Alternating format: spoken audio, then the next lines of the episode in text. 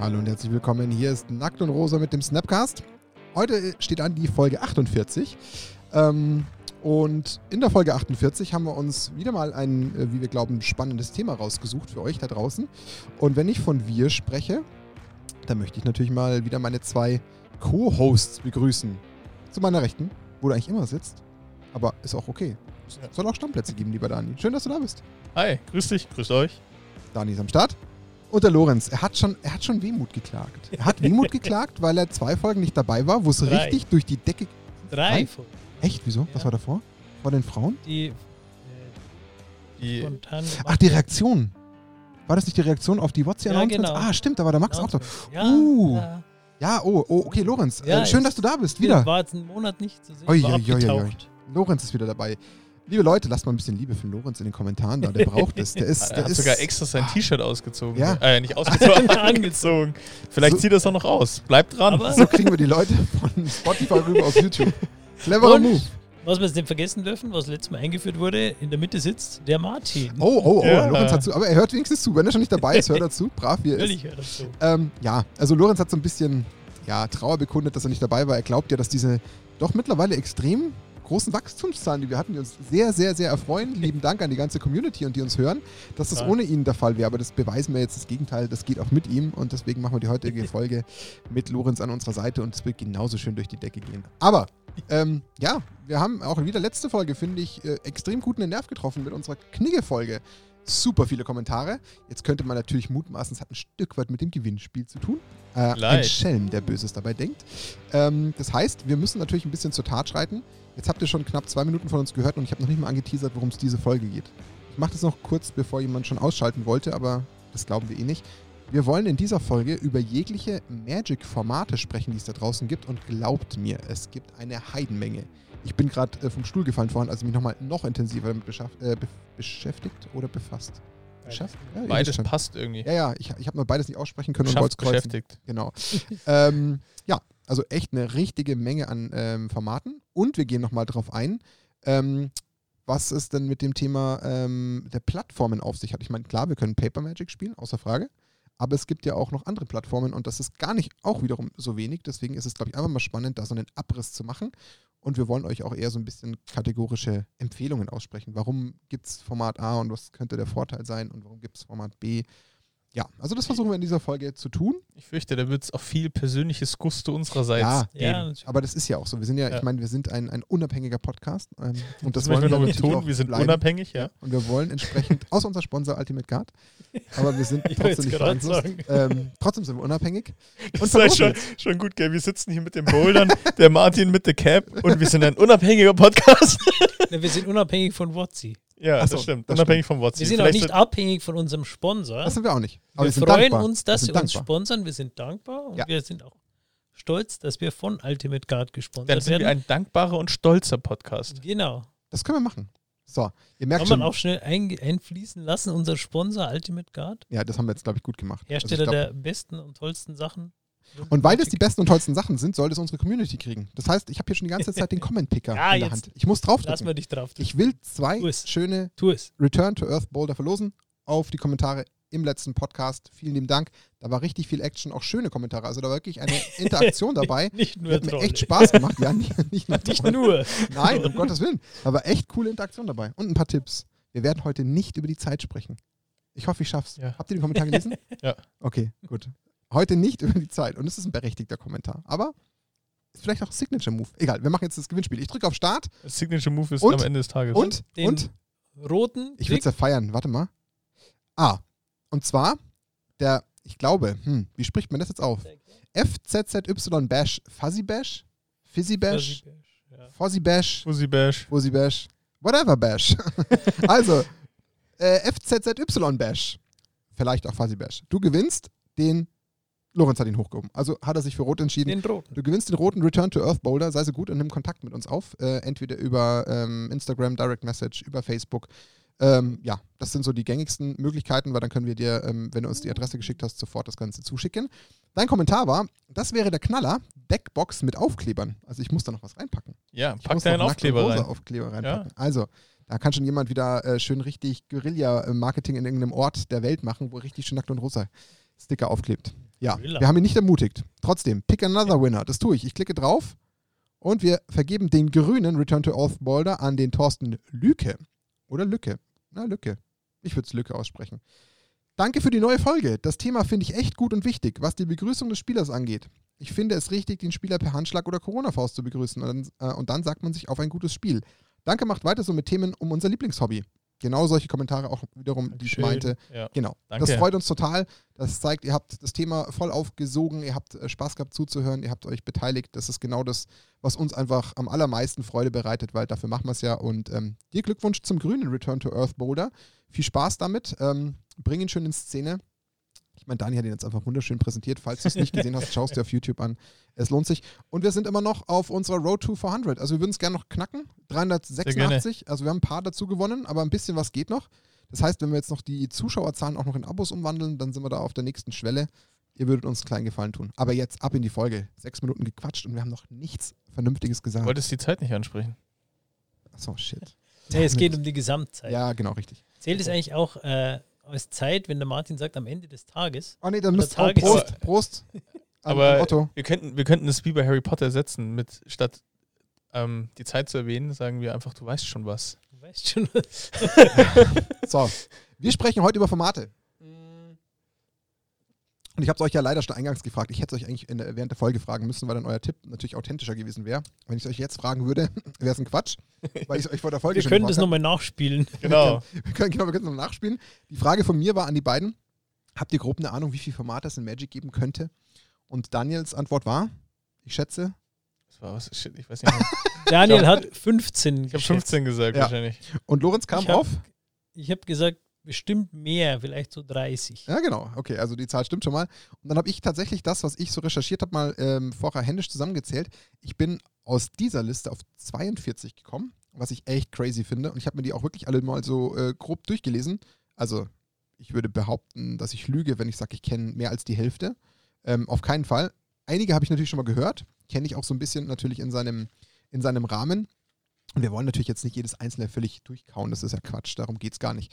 Aber es geht in der Folge darum, euch einfach nochmal ein Gefühl zu geben, was sind denn so die klassischen Formate, weil wir haben mittlerweile auch echt ein paar Leute, die starten und die vielleicht gerade sich auch in so einem Modus befinden, dass sie sagen, hm, was baue ich mir denn jetzt für einen Kartenpool auf? Wofür lohnt sich's denn? Und was will ich denn vielleicht spielen? Und wir versuchen jetzt eben so ein bisschen trotzdem so unabhängig wie möglich einfach vielleicht mal ein paar Empfehlungen auszusprechen, wie man dann vielleicht das jeweilige Format betrachten sollte und ähm, wie man dann vielleicht damit umgehen könnte. Also das ist auch wieder so, äh, ja, ein Podcast, wo wir hoffen, ähm, trotzdem für viele eine spannende Folge draus zu machen. Klar, es werden ein paar Leute dabei sein, die natürlich die Formate in- und auswendig kennen und die ihre eigenen Meinungen haben, aber die dürft ihr auch gerne dann in die Kommentare wiederum reinpacken, weil ähm, wir werden es nicht immer schaffen, nur Themen äh, anzutriggern, die jeder irgendwie noch gar nicht kennt. Das äh, ist schlicht unmöglich. Äh, Ich, ich bin gespannt auch, ob es, du hast, ich meine, 42 kannst du mir kaum vorstellen, aber vielleicht haben wir auch ein Format vergessen. Das wird dort hier in der Liste. Ja. Ich habe mal eins mal äh, händisch notiert. Ich, es hat immer so ein bisschen die Frage, ist es ein Format? Das muss man immer so ein bisschen Ja. diskutieren. Also Was ist denn ein Format? Vielleicht sollten wir da mal anfangen. Was ist denn ein Magic-Format? ähm, Ich würde jetzt mal sagen, Magic-Format ist eine Art, also ein Regel und ein Unterregelwerk von Magic, das äh, ein Spiel genauer definiert über die allgemeinen Regeln von Magic hinaus. Also sprich, das ein, eine Deckgröße festlegt, das einen möglichen Kartenpool festlegt, das Restriktionen festlegt, äh, Lebenspunkte, äh, also die, die ganzen Grundparameter äh, des konkreten Spiels festlegt. Der Martin hat da eine Ich würde ich würd den Zweizeiler hier mal versuchen reinzuwerfen. Er ist Ja. zwar nicht ein Format, ist, aber trotzdem, ich lese ihn mal kurz vor, weil Okay. ich glaube, er trifft es auch ganz gut. Ist jetzt auf Englisch, aber das geht. Wir können es auch zur Not gleich nochmal nachträglich übersetzen. Form, ähm, formats are divided into two main categories by the Wizards Play Network Tournament and Casual. The term sanctioned refers to formats that the Wizards Play Network allows to be run at official events. Officially sanctioned events can also add additional rules such as disallowing proxy cards. Und das trifft ja schon den Nerv vom Lorenz. Also die, die Hauptmessage ist aus diesem Dreizeiler, dass ähm, aus der, aus der Denke jetzt von Wizards of the Coast die Formate in erster Linie dazu gedacht sind, ähm, zu differenzieren zwischen wirklich Turnier- und sanktionierten Regelwerken und dem klassischen Casual, also dem Freizeitspieler, wo man wirklich auch äh, lockerer mit Regeln an sich umgehen kann und sie selber so ein bisschen formen kann. Ja, ver verstehe ich total. Meine Frage wäre eher so gewesen. Ja, ich weiß, dass du, glaube ich, schon fragen willst. Meine, zum Beispiel jetzt, nehmen wir mal Commander. Also, wir kommen ja gleich noch dazu. Wir steigen gleich ein, liebe Leute, ganz ruhig. Aber ähm, jetzt nehmen wir Commander und jetzt ist für mich die Frage, ist ein Two-Headed Giant Commander ein eigenes Format oder ist Commander eigentlich das Format und Two-Headed Giant ist eine Variante? Sagen, ja, ja, Moment. das kommt Ich glaube- an. Ich, es ist, Ich glaube, da steht sogar noch das Thema Constructed und Limited drüber, oder? Aber gut, aber das ist ja bei Two-Headed Giant. Ja, genau. Es gibt ja auch Limited Commander. Ist jetzt Limited Commander? Mhm. Also, was ist jetzt das Format? Ist jetzt Limited oder ist Commander das Format? Also die Wenn Überschrift Commander das Format ist, dann gibt es mehrere Spielvarianten davon. ja, ja. Es kommt immer darauf an, wie sehr es, glaube ich, in die äh, in das Spiel selber eingreift, beziehungsweise wie sehr es im Vornherein schon das Spiel ein bisschen definiert. Also ein Two-Headed Giant Commander basiert zwar komplett auf den Commander-Regeln, aber ich würde es als eigenes Format äh, bezeichnen, weil es einfach von der Spielart her ganz anders ist. Wobei es schwierig ist. Ja. Ja, Ich meine, wir haben sie jetzt in unserer Liga schon ein paar Mal gehabt, als immer sehr beliebten Spieltag. Äh, das, du gehst natürlich schon anders ran. Äh, du gehst vom Mindset her eher wie ein, ein Dual-Commander-Format oder ein Achon-Format ran. Äh, hast aber von den Regeln her einen Multiplayer-Teil dabei, weil du ja die, die Two-Headed Giant-Regeln nimmst. Also ich würde es jetzt in dem Fall tatsächlich als eigenes Format sehen. Aber vielleicht äh, gehen wir dann später einfach mal drauf ein, wenn wir mal ein paar Formate haben, wo es ein bisschen strittig ist. Ja, also Ja. ich verstehe die, die Frage, wie- ich finde die Idee von Lorenz gut. Vielleicht finden wir im Laufe des Gesprächs die Antwort. Ja, Lass uns mal gerne. gedanklich zu dritt parken und dann schauen wir mal. Und zur Not haben wir immer noch unsere lieben User da draußen und Zuhörer und Zuhörerinnen, die uns zur Not aushelfen und vielleicht netterweise ihre Meinung sagen, was denn die Gedanken zum Thema Format sind. Deswegen lasst uns darüber gemeinsam diskutieren. Ich glaube, wir sollten vielleicht ähm, aus der Perspektive anfangen. Wie gesagt, also die, die oberste Ebene ist wahrscheinlich einfach wirklich die Unterteilung. Also wir haben es jetzt gerade schon mal an der Eingangstür quasi gehabt, im Sinne von die Unterteilung zwischen turniertauglichen Formaten und den ähm, freizeittechnischen Formaten, wo man wirklich sagt, naja, beim Turniertauglichen gibt es halt einfach keinen Korridor. Da gibt es einfach nur ganz extrem klar definierte Regeln, an die hat man sich zu halten, die sind existent und darunter gibt es das eine eben als, ähm, oder die, die existierenden Formate und dann gibt es halt eben noch so Casual-Formate. Wenn man jetzt mal auf die Turnierformate schaut, ähm, das ist jetzt gar nicht mal unbedingt der Anreiz, dass wir jetzt explizit immer nur von Turnierformaten reden, aber unter die Kategorie wurden sie halt von Wizard of the Coast gepackt. Dann haben wir auch da wiederum zwei auftrennende Elemente. Einmal die Constructed-Formate und die Limited-Formate. Das ist jetzt schon mal erstmal die oberste Ebene, über die wir natürlich schon mal reden müssen.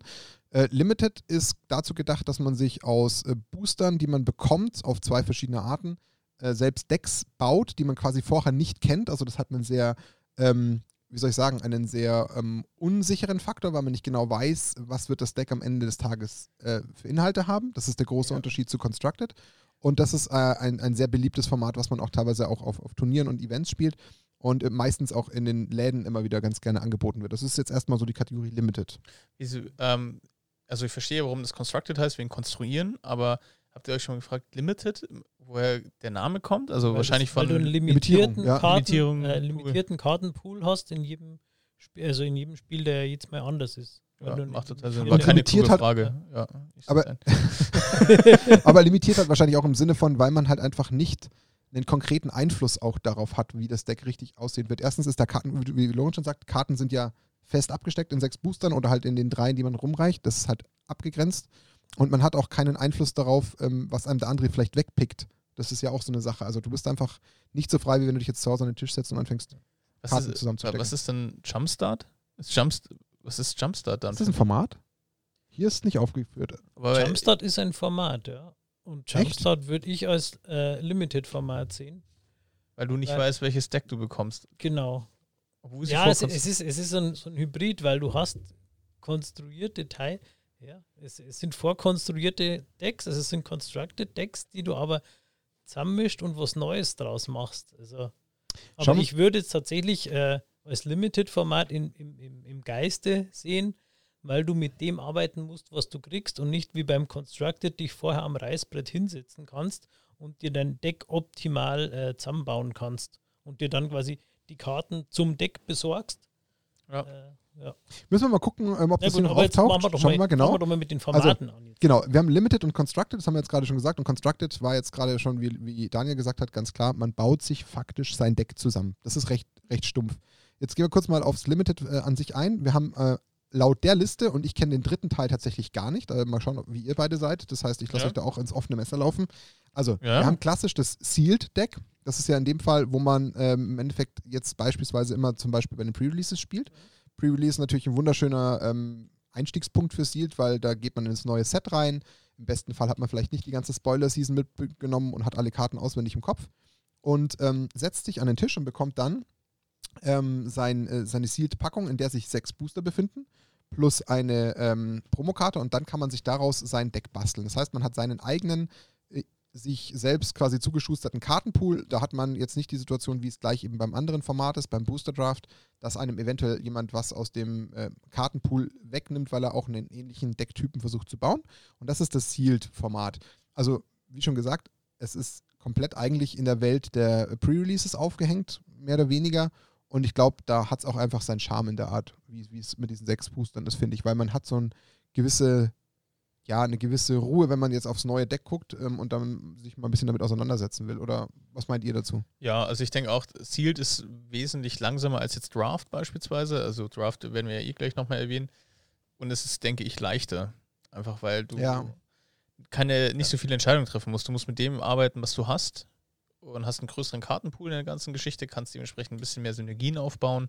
Im Zweifel bist nicht darauf angewiesen, wie zum Beispiel im Draft, wo, wo dann jemand vor dir halt genau deine Farbe immer pickt und die du eigentlich gebraucht hättest, weil du dir im ersten Zug eine super Karte in Rot gezogen hast. Also dementsprechend ist das ein Tick leichter und finde ich für ein Pre super geeignet. Also Ja. macht, macht total Spaß. Also ich bin generell, also Limited ist eh generell mein Format, weil es für mich die tatsächliche Kunst des Deckbaus darstellt. Da kann ich aber, können wir am Schluss nochmal drüber diskutieren. Also, ich habe noch einen ganz anderen ergänzenden Punkt. Und zwar, warum ich ähm, Sealed zumindest jetzt gerade auch bei Pre-Releases super finde. Ähm, du hast im Vergleich zum Booster Draft viel mehr Zeit und Ruhe, dich auf die neuen Karten einzulassen. Ja. Weil du ja die Packungen auspackst, auf den Tisch legst, ähm, nach Farben sortierst oder wie auch immer du sortieren möchtest. Und du nimmst sie dir in aller Ruhe und schaust dir die nochmal wirklich in Ruhe an. Und das ist ein großer Unterschied zum Booster Draft, das werdet ihr gleich hören. Und deswegen ist es natürlich perfekt für Pre-Release, weil du dann dem Set viel mehr Aufmerksamkeit schenkst und dich noch mehr damit auseinandersetzt. Deswegen ist es natürlich smart und charmant kombiniert ähm, und natürlich echt interessant. Und man kann sich auch ein bisschen auch überlegen, habe ich jetzt die richtige Farbe rausgenommen? Habe ich da vielleicht stärkere Karten? Also da kann man sich so in Ruhe mögliche Synergien raussuchen. Das ist äh, ein großer Vorteil. Was auch immer geht, ist Hm. äh, gerade während einem Pre-Release einfach mal zwischendurch zu sagen, okay, ich habe mir ein Deck überlegt, das performt überhaupt Mhm. nicht, ich schmeiß über den Haufen und mache mir komplett anderes Genau. draus. Ich nehme zwei andere Farben, baue mal da was, äh, Oder ich splash mal noch eine Farbe rein. ja genau. Also da hat man schon ist echt halt ein paar schön- Optionen. Da ist man halt schön flexibel und man wird nie so ein richtig starkes Deck kriegen, außer man hat halt ultra viel Glück, wie ein gewisses Schweinchen bei dem Online äh, Pre-Dings, das keinen Namen hatte, unser äh, Forgotten Realms Ach so, unser, unser Deck, ja. Exklusivstream. Ja. ähm, ja, aber ansonsten ja, ist man halt schön flexibel, wie ihr schon gesagt habt. Das, man braucht halt nicht, es ist einsteigerfreundlicher. Ja, Weil im Draft kannst du halt äh, 50% der Arbeit ist der Draft selber. Und da musst du halt gut sein. du hast ein Und dann Stichwort gesagt. spielen. Bei dem Stichwort Oh, jetzt zögere ich. ist es getriggert. Ich glaube, und da können wir gerne noch mal ganz kurz ein bisschen Zeit drauf verwenden, darüber zu diskutieren, weil das ist sinnvoll, finde ich. Seid ihr tatsächlich der Meinung, weil ich habe da ehrlich gesagt eine relativ klare Gegenmeinung, ich finde Limited nicht zwingend einsteigerfreundlich. Ehrlich gesagt nicht. Ich sage auch gern warum. Weil, wenn du als kompletter Neuling zu Magic kommst, von dem Spiel, den Mechaniken, den Abläufen, Mana-Base, Ja, etc., Mana-Kurven, keinen blassen Schimmer hast, finde ich sowohl Sealed als auch Booster Draft unfassbar schwer, um damit einen Einstieg in Magic zu erlangen. Ich finde, da gibt es andere ähm, Möglichkeiten, die einen besser ans Spiel heranführen, dass man dann mit einer gewissen minimalen Grunderfahrung sich darin noch ein bisschen austoben kann. Fair enough. Aber wenn man jetzt wirklich mal von einem echt fast schon blutigen Anfänger spricht, Nein, blutiger Anfänger macht keinen Sinn. ja, ja, genau, aber es wird ja schon immer ganz muss- gern man- auch als aber man Einsteiger muss. Ja, aber man muss es schon vorher gelernt haben, das ist schon klar. Genau. Ich kann jetzt nicht meinen äh, Sohn hinsetzen und sagen, das sind Magic-Karten, unten steht Power und Toughness, äh, hier mach sechs Booster auf. Aber ihr gebt mir recht, es wird trotzdem immer wieder auch ganz gern als so richtig einsteigerfreundlich verkauft. Ja, Und da aber, muss man, finde ich, schon differenzieren. nicht, ja, aber nicht zum Lernen, sondern für jemanden, der die Regeln kann. aber Und einsteigerfreundlich kann so und so interpretiert werden. Es ist halt auch äh, geldbeutelfreundlich. Ein Booster Draft wird dich im gleichen Set immer gleich viel kosten. Das stimmt. Ein äh, Constructed Deck wird dich unter Umständen äh, ein Monatsgehalt Ja, ja, ja, das, das ist richtig. Aber mir ging es wirklich nur um den, wirklich um das Wording, einsteigerfreundlich, da muss man ein bisschen aufpassen, weil es wird halt, finde ich, an der Stelle manchmal ein bisschen zu inflationär verwendet und da wird nicht manchmal so richtig nachgedacht, dass es ähm, Person A so verstehen könnte und Person B ebenfalls und dann stecken aber eigentlich zwei ganz unterschiedliche Profile dahinter. Darum ging es mir Ja, jetzt nur. ja. Also, das war eigentlich alles, was ich Ja. damit ähm, hervorheben wollte. Mit den, mit, den, mit den ganzen Sternchentexten, die du jetzt hinzugefügt hast, stimme ich zu. Nennen wir es Skill, äh, äh, Skill-intensiv. Ja. Man sagen, oder? Skillintensiv. Ähm, Skill- das klingt super. Skillintensiv, Also das schreibe ich. Draft ist skill-intensiver als Sealed. Ja, Aber gut, Wir wollen ja, wir wollen jetzt gleich mit zum Draft. Genau, wir wollen, na Moment, wir wollen ja quasi zu jedem so eine kurze Empfehlung aussprechen, aber ich glaube, da sind wir uns wahrscheinlich alle drei super schnell einig. Um neue Sets kennenzulernen und gleich am Anfang in so ein schönes Pre-Release äh, ganz zum Start rein, ist natürlich super, oder? Ich glaube, dafür lohnt Total. sich für jeden, der Lust hat, sich mit den neuen Karten auseinanderzusetzen. Großer Tipp. Noch mehr Spaß macht es, wenn man sich eben vielleicht nicht gleich äh, komplett von den Spoilern versauen lässt und alle Karten schon kennt, weil ich glaube, dann ist der Überraschungseffekt noch viel cooler, weil man sich dann noch intensiver damit befasst. Deswegen, wer so darauf Bock hat, der sollte sich im besten Falle, wenn er so ein bisschen mal Decks bauen will und da den etwas leichteren Rahmen vorfinden will, der sollte sich vielleicht auf Sealed konzentrieren. Ja. Gut. Booster Draft. Daniel, ich check's eh nicht, deswegen erklärst du. ich habe das, letzte- Running Gag. ich hab das letzte Mal habe ich es versucht zu erklären also beim Event und bin voll gescheitert. Stimmt, da warst du so ein bisschen aus der Übung. Ja, war ich total, das war das erste Event. Das war der Mystery Booster Seit Draft. langem. Das Ja. seit langem. Ähm, ja, also im Prinzip, ja, jeder Spieler kriegt drei Booster. Ähm, es wird ein Booster pro Runde aufgemacht. Du machst das Booster auf und du ziehst, pickst eine Karte raus, die du dann später für den Deckbau verwenden kannst und reichst dann die restlichen Karten nach links oder in der nächsten Runde nach rechts weiter. Und das machst du mit allen drei Boostern, sodass du im, Idealfall, wenn du alles richtig gemacht hast, deine 45 Karten, 45 Karten hast. Und daraus baut man sich dann ein Deck. Das andere also erstens hat man ja im Vergleich zum Sealed eben drei Booster, nicht sechs. Das ist ein großer Unterschied. Und du kriegst nochmal eine neue Dimension dazu, weil auf einmal andere Spieler auf deinen Kartenpool Einfluss haben, indem sie halt bestimmte auch ähnliche Draft-Strategien haben. Und das ist eigentlich so der, das Kernelement, herauszufinden, was macht der rechts oder links neben mir, welche Karten zieht der hauptsächlich raus. Und das ist quasi nochmal eine ganz neue Dimension zu Sealed. Darf ich noch eine kleine Ebene dazu zeichnen? Ich versuche mich gerade in die Brille eines absoluten Neulings zu versetzen, der sowas vielleicht gar nicht kennt. Ich gebe vielleicht noch einen kleinen Kontext dazu. Ja. Also Booster Draft hat der Daniel in seiner Mechanik schon gut erklärt. Stellt es euch bitte so vor, im besten Fall sind es immer Achterpools an Spielern, also acht Spieler, die um einen Tisch herumsetzen, wo man quasi schön reihum die Booster weitergeben kann. Und da sitzt eben jeder dieser Spieler mit drei dieser Booster. Und was Daniel gerade mit Runden meinte, ist quasi das Öffnen eines Boosters, bis der eben 15 Mal im Kreis zirkuliert ist und jeder gibt ja seinen Booster immer eins weiter und damit reduziert sich jedes Mal beim Weitergeben diese Kartenzahl natürlich, bis es irgendwann leer ist. Und wenn es leer ist, wird das nächste Booster geöffnet und das sind dann die besagten drei Runden. Und das ist, was Daniel eben sagte, der Einfluss auf diesen Kartenpool ist, dass der Mitspieler neben mir natürlich wieder um eine Karte reduziert und ich kriege dann wieder den Stapel um eins reduziert von meinem Nachbarn und äh, nehme mir dann eine Karte raus. Das heißt, natürlich sind am Anfang wahrscheinlich in 80, 90 Prozent aller Fälle äh, meistens die besten Karten im Sinne von die seltensten, weil die ja meistens relativ spielstark sind, sehr gefragt. Aber das ist tatsächlich, glaube ich, einer der größten äh, Künste des Booster Drafts, sich da gar nicht so sehr unbedingt immer nur von der Seltenheit blenden zu lassen. Genau. Weil das, glaube ich, unter anderem eine große Kunst ist, zu verstehen, welche tatsächlichen Commons oder Uncommons hier eventuell auch große Einflüsse haben können. Deswegen das nur mal so als zusätzliches Bild gezeichnet, dass es eben in solchen Achterrunden an einem Tisch stattfindet und dann am Schluss setzt man sich hin und baut sich aus dem Ergebnis dieser 45 Karten auch wieder sein Deck. Vielleicht sollten wir mal so ein Draft Ohne Mana Guide Base. und oder ein Sealed Guide Folge machen, wo wir einfach mal so sagen, Könnte man okay, auch mal tun. wenn du Anfänger bist und du draftest zum ersten Mal, du machst das erste Mal Sealed oder das erste Pre-Release, wie gehst du da grundsätzlich ran? Nach welchen Kriterien sucht man Karten aus? Wann ist eine Karte in Limited stark, die du in Constructed nie verwenden würdest und solche Sachen? Ja. Das, ist bestimmt, das bestimmt. Also sollte es da Leute mit dem Interesse geben, auch das gerne in die Kommentare, weil wir lesen sowas alles und freuen uns natürlich über Input, den wir natürlich verwerten für euch. Lorenz hat noch Ergänzung, oder? Zum Äh, Booster Draft.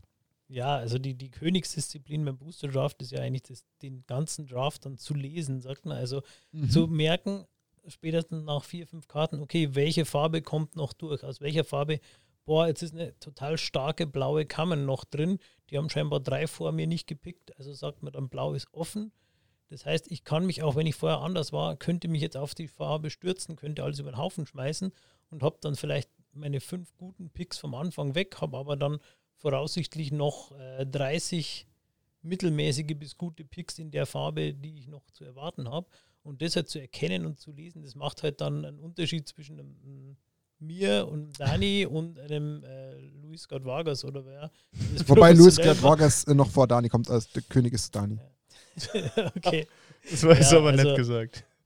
Ja, nur nochmal das so als Kommentar, warum ich sage, äh, Limited ist viel skillintensiver als.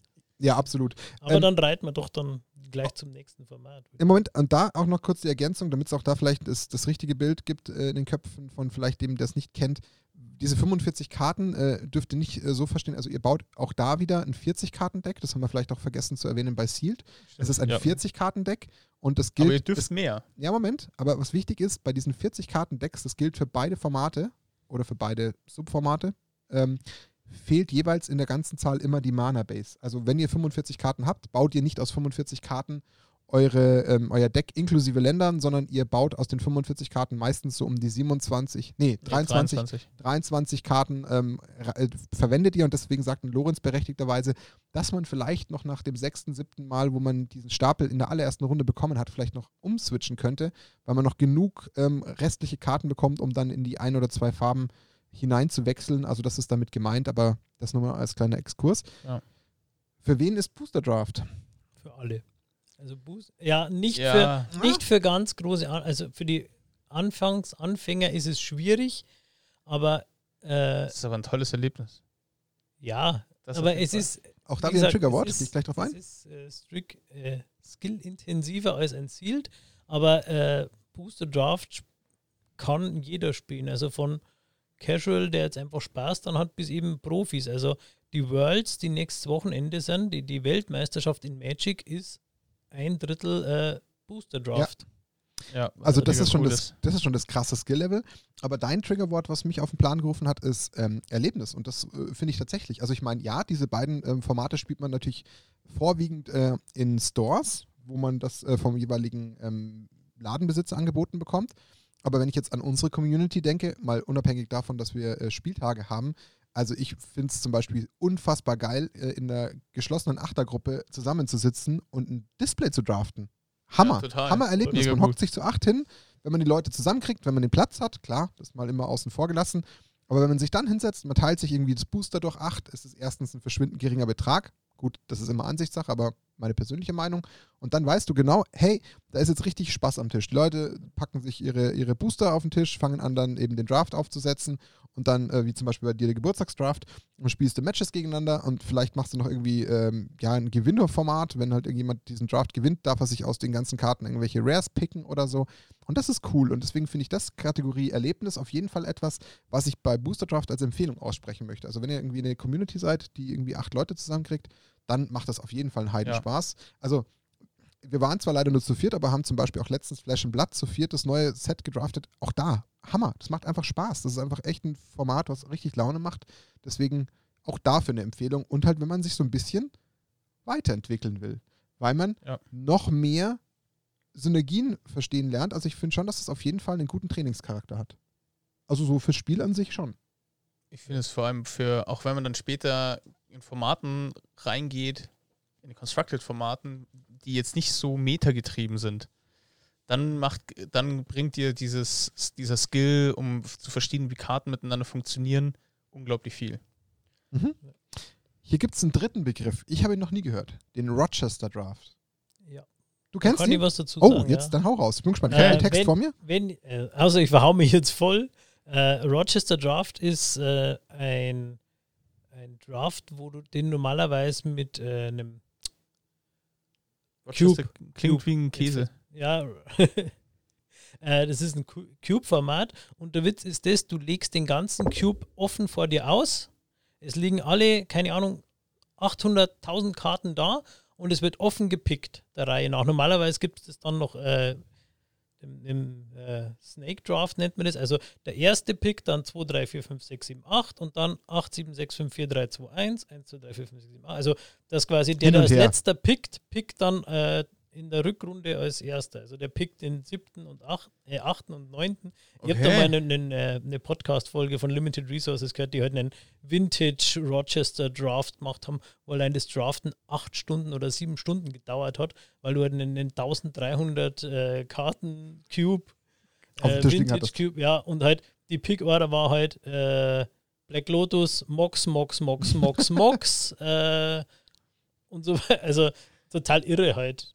Okay, Ja. das ist natürlich dann schon ein ganz krasser Kartenpool, aber ähm, 100 Punkte, Lorenz. Also ich habe es mir jetzt parallel durchgelesen. Ich habe äh, nicht mir die ganzen Formate durchgelesen, habe auch tatsächlich nur noch mal aus dem Augenwinkel versucht, das jetzt und bin dankbar, dass du schon mal angefangen hast zu erzählen.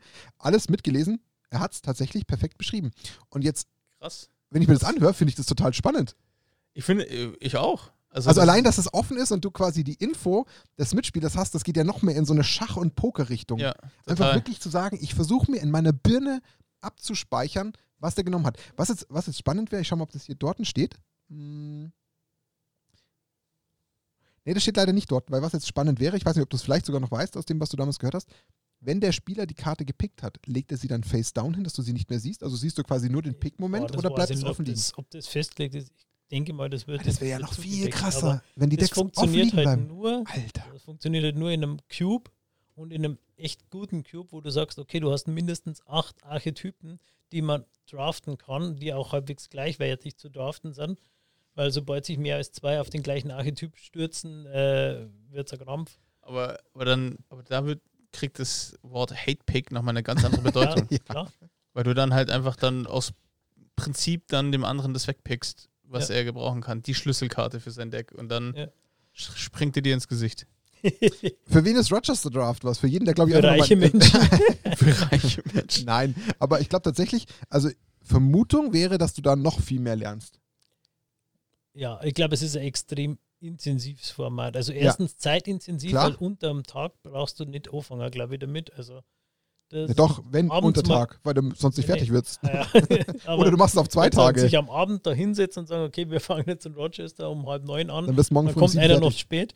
Äh, ja. Aber, Ja, aber Aber ist- spannend. ist halt wirklich für Leute, die Cube, ich weiß nicht, ist Cube ist wahrscheinlich dann bei den Nicht-Tournament-Formaten noch mit drin, Das weil ist ja auch wieder ein Casual, ja, genau. Ja. Ja. Genau, weil jetzt hätte ich mich nochmal gesagt, wir sollten vielleicht Nee, den, Cube kommt noch. den Hörern erklären, was ein Cube ja, dann ist. machen wir das doch gleich, ziehen wir doch den Cube schnell vor.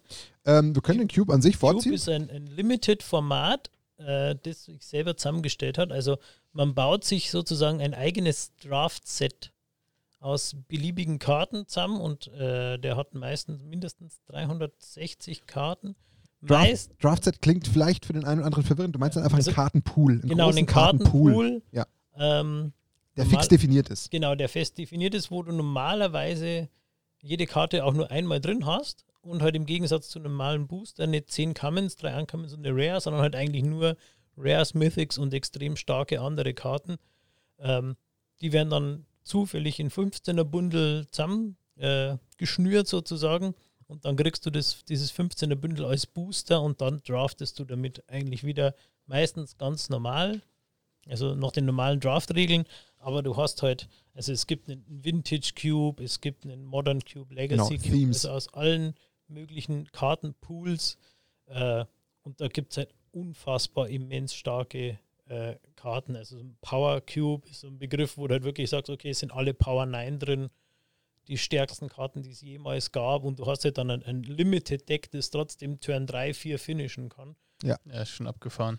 Also die Cubes sind, glaube ich, äh, in erster Linie natürlich was für Menschen, die extrem gerne sammeln. Und Ja. ich habe auch tatsächlich, da haben wir mal einen hier bei mir zu Besuch gehabt, der hat sich privat einen Cube zusammengebaut, der einen fünfstelligen Betrag wert ist. Ähm, Echt? Und das ist schon sehr ich spannend. Mm, Ja, der war sogar auf dem äh, Mystery äh, Booster Event von uns da. Gehe ich später drauf ein. Okay. Äh, also nicht, nicht im Podcast, sondern hinter, hinterm, hinterm Vorhang. Nein, also Cube ist auf jeden Fall ist, ist Spaß, also wirklich richtig Spaß, wenn es ums, ums äh, Aufbauen geht und sich diesen Cube eben zusammenstellen geht. Also da glaube ich, kann man sich richtig schön in, in Detailgrad verlieren. Weil wie du schon sagst, das gibt es halt über verschiedene Topics. Das kann gewisse Editionen beinhalten, gewisse Themes beinhalten, ähm, Zeiten beinhalten, wo, wo Sets rauskamen und das eben dann gemischt baut man sich halt richtig schön, man kocht sich ein richtig für sich angepasstes Süppchen und weiß genau, das kann man immer und immer wieder spielen, man kann es erweitern und das auch wieder entweder, wenn man alleine irgendwie voll Bock hat, sowas zu machen, aber Cube Draft lebt natürlich auch wieder von seinen Teilnehmern. Also auch da, wenn man irgendwie so eine eingeschworene Crew ist mit acht Leuten und die da alle Bock haben, so ein, so Cube zu basteln, also das stelle ich mir schon echt geil vor, wenn man sich das Total. richtig voll fokussiert und alle sind da mit vollem Herzblut dabei, dann ähm, ja, also gibt wahrscheinlich nichts, was, was schon von den Formaten noch mehr zusammenschweißt, wo man sich darauf gemeinsam konzentriert und das aufbaut und sammelt. Und das Coole ist halt für, für die Sammler, die irgendwie diese berühmten Crap Rares, also die Rares, die irgendwie 10 Cent wert sind oder ähnliches, die kann man wunderbar für sowas verwenden, weil die im Limited auf einmal dann Spaß machen. Und also ich habe, vielleicht sollte ich auch einbauen. Ich habe letztens durchgezählt, ich habe so 1800 Rares, Crap, so, die ich eigentlich verkaufen würde.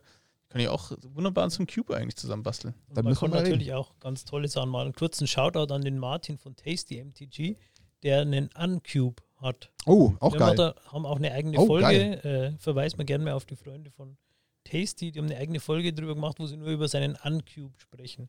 Dann gib mir kurz, oder nicht, gib Also- nicht mir, sondern gib mal auch wieder den Zuhörern, die An- es vielleicht nicht wissen, was ist, denn, was ist das an? An ist von äh, den Spa Magic Spaß-Sets unhinged, unglued, unstable Genau. Und unsanctioned, wenn man das mitzählen möchte. Äh, was einfach Magic äh, so ein bisschen durch den Kakao gezogen ist als Spaß. Also das sind silberrandige Karten, die sind nicht legal in normalen Formaten. Eigene Sets, das vielleicht genau, nochmal es sind gesagt. eigene Genau. Sets, wo halt wirklich gesagt wird, okay, wir- alles, was wir, worauf wir bei Magic normalerweise achten, dass es ein bisschen ernsthaft ist, dass wir verschiedene Sachen, zum Beispiel Würfelwürfel Null. nicht machen, Würfel, Würfel und dann. völlig Dann kommt äh, Dungeons und, dann, und dann kam Dungeons and Dragons. ja, aber, gerade sagen. ähm, wo sie halt einfach sagen, okay, wir machen jetzt Magic, macht Spaß und nicht Magic ist ernst. Also da geht es dann darum, gibt es eine schöne Karte, frag irgendeinen anderen Menschen im Raum, der nicht am Spiel teilnimmt, ob er Eichhörnchen mag. Wenn er Ja sagt, machst du ein Eichhörnchen-Token. Also es ist totale Äh, Spaßsets. Und da einen Cube stelle ich mir auch saugeil vor. Ich meine, ja, gut, wobei, wenn man ehrlich ist, an sich reicht ja so ein Unset für sich selbst ja auch schon. Da ist ja auch schon genug Spaß drin. Also da reicht ja eigentlich das. Aber das, wenn man vielleicht nochmal auf die Spitze treibt mit so einem Unset. Äh, Chapeau, Martin, gute Idee. Hätte von mir sein können. So, wir wollen weitermachen. Und zwar gehen wir jetzt rüber in die Constructed Area. Also was ist quasi unter den Tournament-Formaten unter Constructed angesiedelt. Ähm, da gibt es ja, wenn man vielleicht mal ganz ketzerisch ist, im weitesten Sinne eigentlich Stand jetzt, hm, ja, das könnte man jetzt ein bisschen provozieren, indem man vielleicht zwei, drei weglässt. Aber ich würde mal den Kern, und ich hoffe, ich verbrenne jetzt nicht die Finger, ich würde es auf drei herunterbrechen, wobei das eine wird auch schon wieder, ja, ich, ich merke schon. Also zwei schon mal so oder so, Standard und Modern, sind in Stein gemeißelt. Ich habe jetzt gerade überlegt, was sage ich jetzt bezüglich Legacy und was sage ich in Richtung Pioneer. Pioneer ist auf jeden Fall, also Ja, Wizard supported. ja also ich glaube, wir du müssen auch merkst, noch wo ich zögere, ne? Du merkst, Ja. wo ich zögere. Also ich habe jetzt überlegt, ist jetzt Legacy für mich so das dritte, weil es ist halt einfach schon also unendlich lang da am Start, klar. ich, ich glaube, ähm, es ist wichtig, also Wizards wirklich auf der Homepage, Ja, da ist dabei. da ist es dabei. Ja. Das heißt, ähm, es kann sanktioniert werden. Ich kann es nicht ausschließen, aber ich habe halt versucht, die jetzt erstmal in den Vordergrund zu heben, die halt einfach die größte Reichweite und den größten Bekanntheitsgrad haben. Und da sind es halt für mich, auch da, wie gesagt, hoffe ich, vertue ich mich nicht, aber eigentlich aktuell Standard Modern Legacy, also vom Bekanntheitsgrad.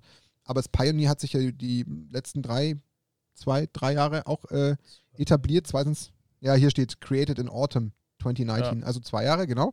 Ähm, also Pioneer, dann in Arena noch Historic und dann haben wir eigentlich, lass mich gucken, Vintage, Pauper und das sind so die Kategorien, die jetzt als potenziell Tournament legale Genau, ähm, aber nicht, gelten. nicht sanktioniert, glaube ich. Also ich glaube nicht, dass Pauper sanktioniert ist. Doch. Kategorie Echt? Tournament Formats, doch. Ja, ja, Ist- ja, tatsächlich. Auf jeden Fall. Okay, Ähm, krass. Offiziell gar nicht. anerkannt und auch Ja. sanktioniert. Was ist eigentlich mit Frontier? Ist das der Vorgänger von Pioneer?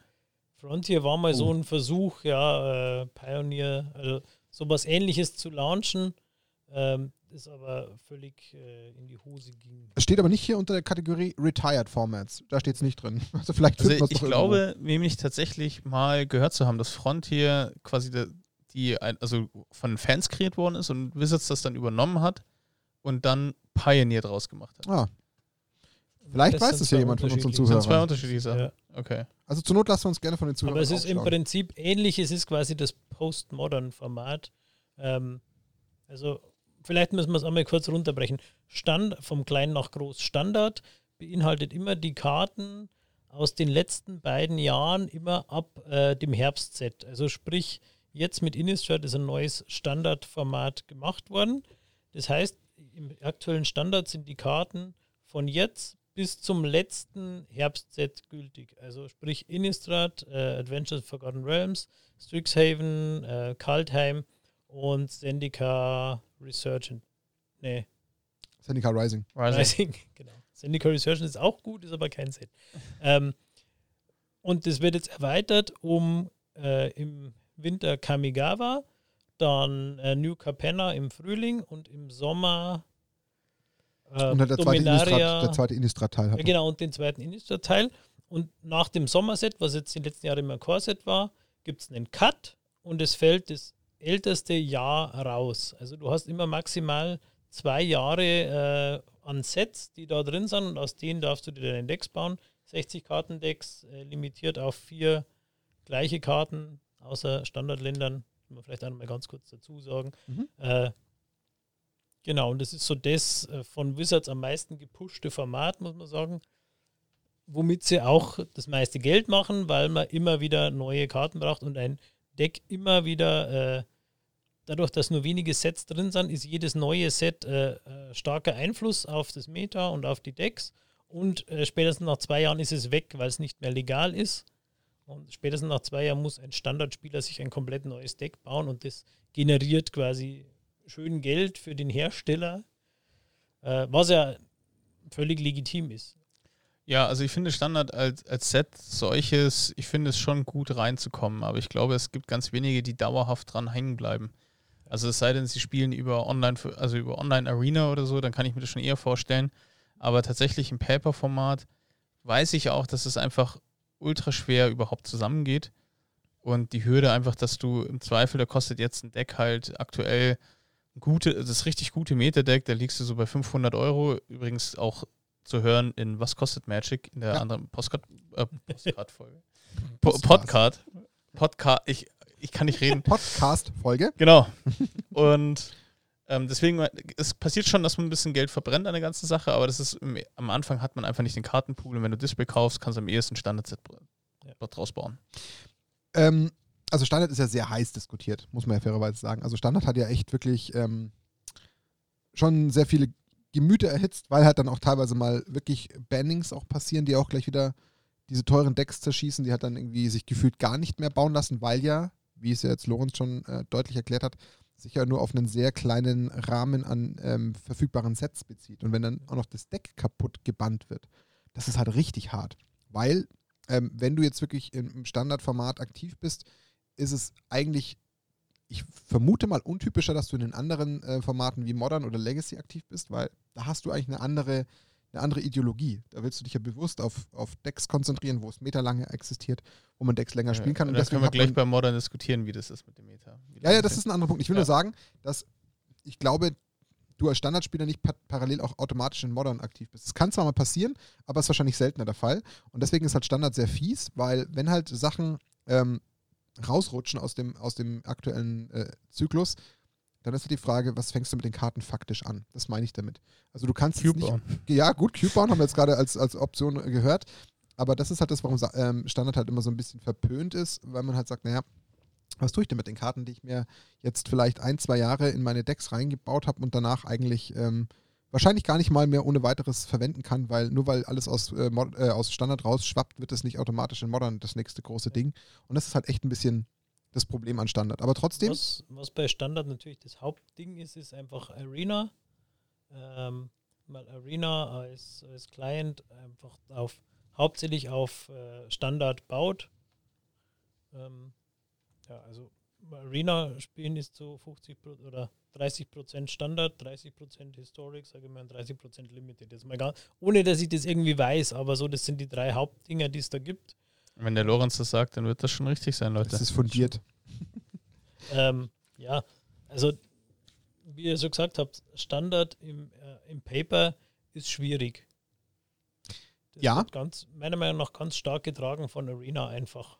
Weil es Ja. da leicht ist, sich die Karten zu holen. Da kostet jede Karte gleich viele äh, Wildcards, wenn du die brauchst. Egal, ob die jetzt in Wirklichkeit 18 Euro kostet oder 3 Cent. Ähm, die sind da alle gleich und damit ist es auch einfacher, sich ein, ein Meta-Deck zu bauen und sich an das immer sich verändernde Meta auch anzugleichen. Also ich, ich glaube, für wen ist Standard? Das wollte ich gerade sagen. Genau, Standard ist für denjenigen, der erstmal relativ viele Booster aufmacht von den aktuellen Sets. Ja, Oder was absolut. ich mir gut vorstellen kann, ist jemand, der ganz, ganz, ganz viel draftet. Der hat ja dann auch einen relativ großen Pool an aktuellen Karten in der Regel und die kann er dann wieder verwurschteln in quasi in, in ein Standarddeck. Für wen ist Standard nichts? Jemand, der lange gerne intensiv mit einem Deck spielen möchte. Ich habe noch eine Ergänzung. Mal schauen, ob ihr dem beipflichtet. Ich behaupte sogar, dass Standard tatsächlich trotzdem auf eine gewisse Art und Weise die idealste Einstiegsvariante ist beim Magic, wenn man kompetitiv spielen will. Ja. Warum? Weil es einen deutlich kleineren Kartenpool umfasst, den man verstehen lernen muss. Ja, er rotiert potenziell schneller, aber ich sag mal so, du musst dich so gesehen jetzt mal vielleicht am Anfang, ähm, wenn du dort einsteigen würdest, insgesamt auf deine sechs, sieben Sets konzentrieren. Dann rutscht ja theoretisch nur ein oder zwei raus und kommt nur eins dann alle drei, vier Monate nach. Das ist dann schon überschaubar. Aber wenn du es natürlich mit dem Spektrum von Modern oder Legacy vergleichst, ist das natürlich ein ganz, ganz anderes, ähm, eine ganz, ganz andere äh, Größe, von der wir hier sprechen. Deswegen glaube ich, ist es durchaus eine legitime Aussage zu sagen, das ist für jemanden, der mal mit Kompetitivspielen anfangen will, glaube ich, ganz gut, weil er eben in einem sehr abgesteckten Spektrum unterwegs ist, oder? Stimmt Ja. ihr dazu? Und Gut. vor allem wird es ja auch von Wizards gepusht. Also es ist ja auch das Es wird Format, sterben. das, das äh, ähm, auch bei Turnieren gespielt wird. Also, Ja. also sprich zum einen zum Reinkommen ins Kompetitive, aber auch gleichzeitig ist es das, was kompetitiv am meisten gespielt wird. Es hält halt den Fokus auf die aktuellsten Sets, Ja. die verkauft werden sollen. Punkt. Also das Ja. ist ja genau das. Man versuchte da immer wieder natürlich das in den Mittelpunkt zu rücken, was ja gerade frisch gedruckt wurde. Und das ist ja auch irgendwo nachvollziehbar. Gut, Modern. Ich würde noch kurz Pioneer einschmeißen, weil Äh, es dann den, äh, Gut, ja, den vom, vom Kartenpool her. Total richtig, ja. Dann bitte. Pioneer sind alle äh, Karten legal, die in Standardsets waren, also in standardlegalen Sets waren, heißen jetzt Premier-Sets, ähm, seit Return to Ravnica. Na, seit Ravnica? Ja. Seit dem Original, Seit, echt seit Return to Ravnica. seit Return, ja. Okay. Return to Ravnica und vorwärts ist legal, äh, mit Ausnahme der fünf äh, Fetchländer, die in, dem, in der Zeit gedruckt wurden, weil Wizards einfach sagen, äh, gesagt hat, als sie das vor knapp zwei Jahren gegründet haben, sie wollen diesen äh, Kostenfaktor Fetchländer und diesen Spielfaktor mit ewigem Mischen äh, ein bisschen rausnehmen, weil das halt viel vom Modern wieder ein bisschen äh, aufstößt, dass man sagt, man ist nur am Mischen, weil man jeden Zug äh, Fetch, also Land spielen, Fetchland, äh, neues Land raussuchen, mischen. Nächster Tag Gegner spielt ein Land, fetcht, mischt. Du spielst ein Land. Fetchland, für die, die es wirklich noch gar nicht kennen sollten, das sind ganz spezielle Ländertypen. Die kosten im Schnitt irgendwas zwischen 25 und 50 oder 60 Euro. Ähm, die sind eben nicht in Standard legal. Die sind nicht in Pionier erlaubt. Pioneer, nicht Pionier. In Pioneer erlaubt.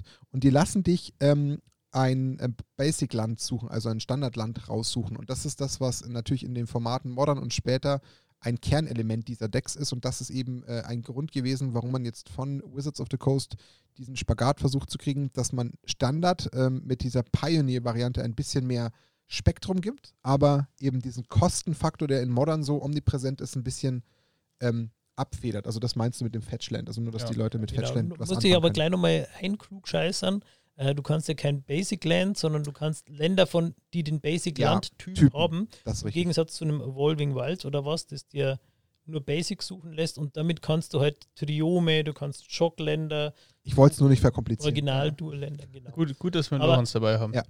Ja, nein, das, das Ist ja ja, das recht, ist ja der Witz, weil ja. eine, eine Evolving Wilds kann dir auch alles raussuchen, das kommt dann getappt, aber es ist halt nur ein Standardland und die Evolving Wilds kostet nichts und die Fetchländer sind halt sehr teuer, weil sie eben das können, weil sie eben in den älteren Formaten gebraucht werden, um eine extrem stabile Mana-Base für die Decks zu machen.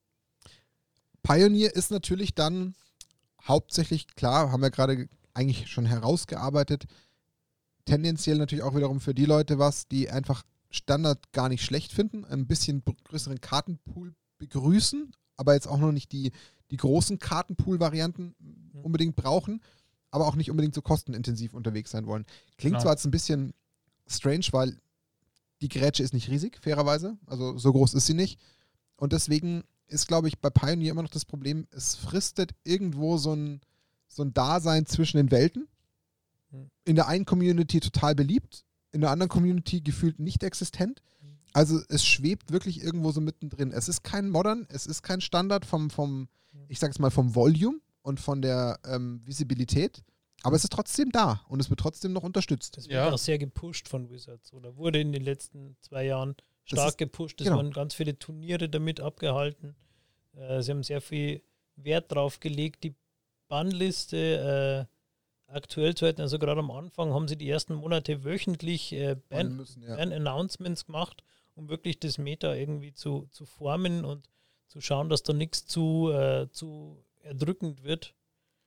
Ähm, ja, aber also es ist ein bisschen abgeflaut da wieder. Also ich, mu ich muss ehrlich sagen, also es kommen jetzt nächstes Jahr die Pioneer Challenger Decks raus. Ich glaube, die kommen nächstes Jahr oder kommen die dieses Jahr noch? Ich weiß es gar nicht. Nee, die kommen dieses Jahr noch, Pioneer Challenger Decks. Und aber ich muss sagen, also als auch als sie es announced haben, mich haben sie so gar nicht abgeholt. Also für mich war das so, so nicht Fisch, nicht Fleisch, also in Bayern würde man sagen, halbscharig. Irgendwie, ähm, ja. Das war irgendwie so, da dachte ich mir, okay, warum? Aber ich, also ich verstehe die Intention. Ich meine, ich habe ja auch lesen können und ich kann auch lesen und deswegen verstehe ich, warum sie es gemacht haben.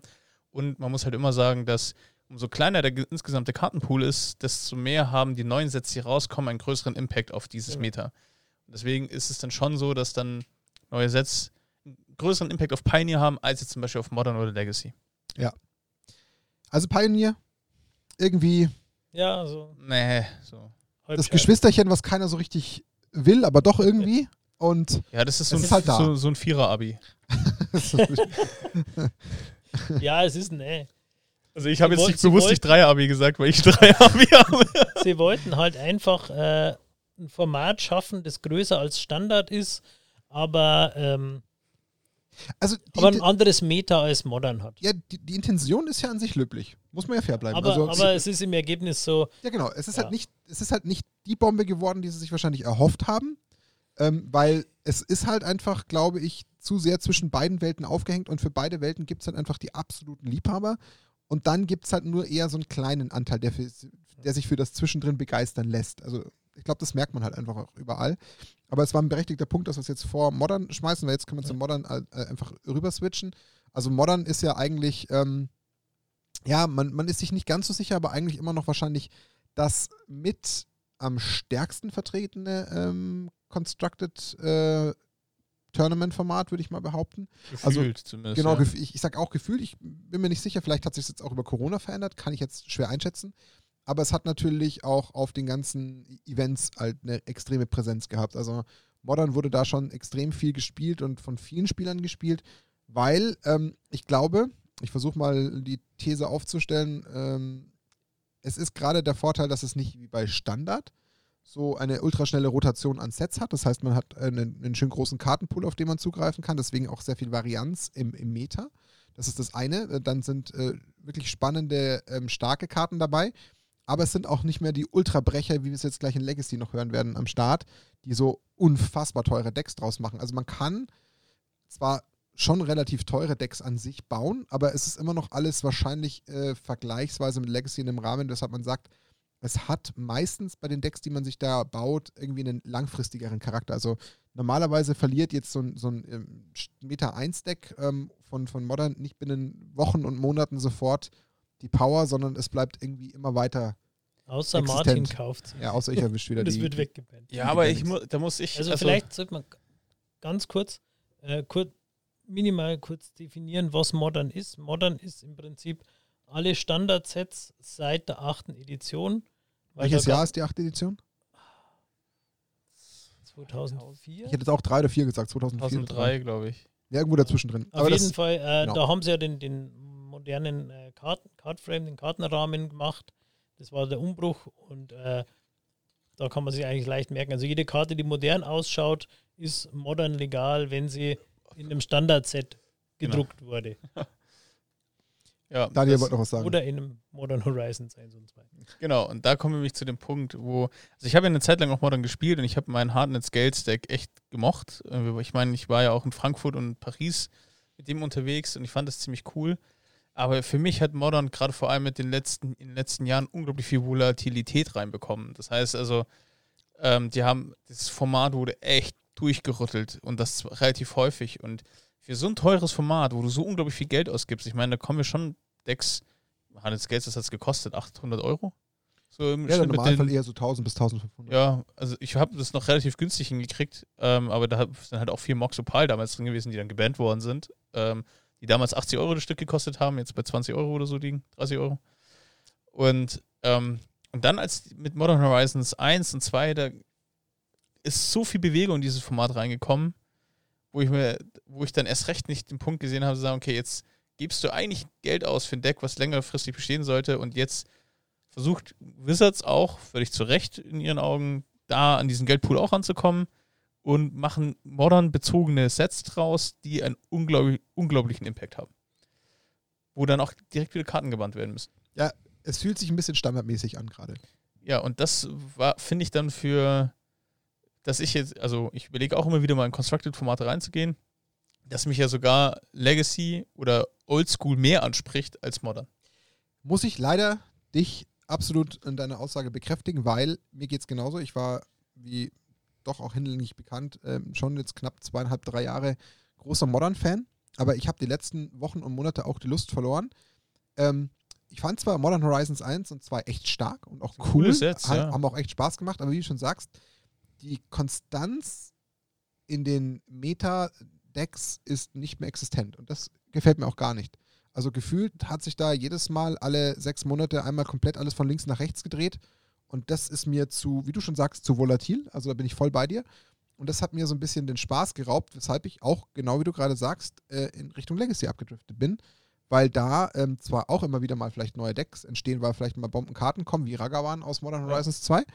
Aber deswegen ist dieses Deck jetzt erstmal äh, wahrscheinlich für die nächsten zwei, drei Jahre da und kann da bleiben und kriegt vielleicht mal ein paar kleine Änderungen, weil vielleicht nochmal eine neue Karte kommt.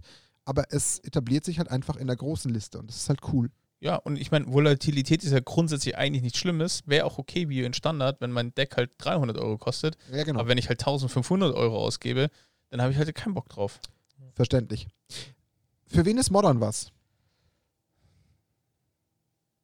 Also, Nicht für, nix Sag für Anfänger. Nichts ja, für nee, Anfänger. genau, das würde ich auch sagen. Modern ist auf keinen Fall was für Anfänger, weil äh, ich glaube, ich ergänze das mal wahrscheinlich auch in eurem Namen, weil halt natürlich, das haben wir jetzt schon mehrfach auch hervorgehoben, der Kartenpool natürlich um einiges größer ist. Also wenn es natürlich jetzt bis ins Jahr 2004 zurückreicht, dann kann man mal hochrechnen, das sind 15 Jahre, das ist schon echt eine Hausnummer.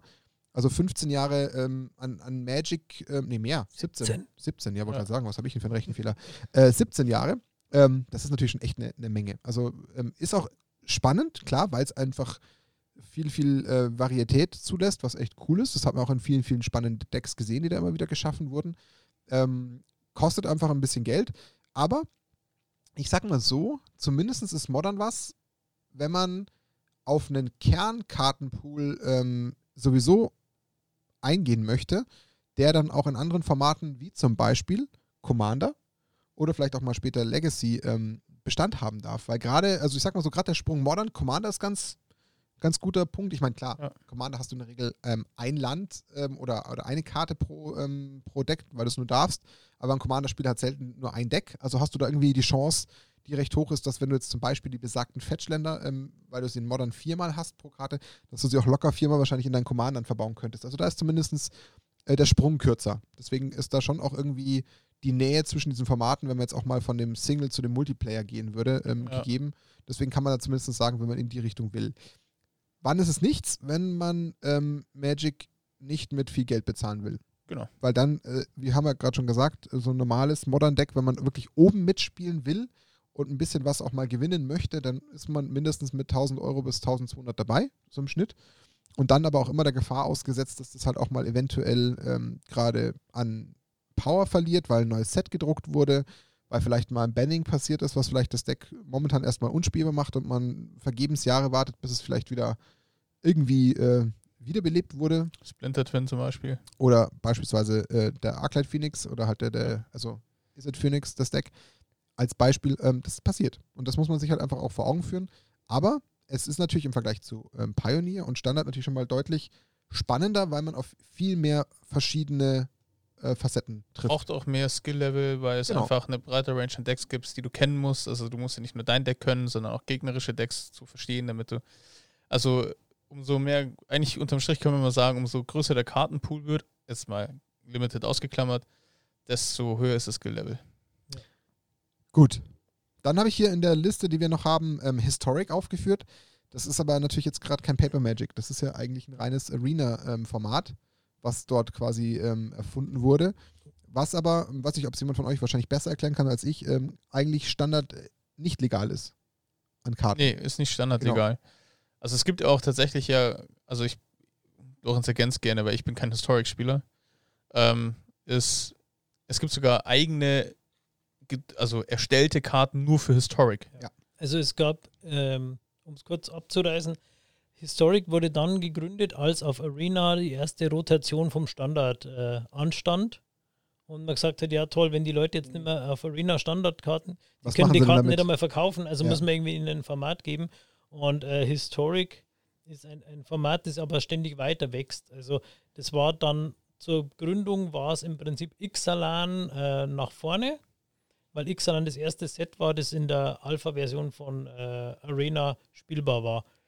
Ähm, in den Beta-Versionen gab es dann schon äh, Kaladesh und Amonkhet, aber Ja, das war im. Alpha nicht. Das heißt, man ist in der Reise sogar rückwärts noch gegangen Genau, und, und hat dann- die ergänzt. Genau, wollte ich gerade sagen. Dann ähm, gab es eben diese Remastered-Sets. Also es wurde dann aus Hour of Devastation und Amonkhet ein Amonkhet Remastered-Set zusammengeschustert und aus Kaladesh genauso. Kaladesh und Aether Revolt. Und sie wollen das, soweit ich weiß, oder sie wollten das eigentlich auch noch weiter nach vorne machen, ähm, sind aber dann dazu übergegangen, dass sie sogenannte Historic Anthologies äh, released haben. Das waren immer so Packs von 30 Karten oder was, ähm, die ganz gezielt ausgewählt wurden und dann äh, reinprogrammiert wurden und historic legal gemacht wurden.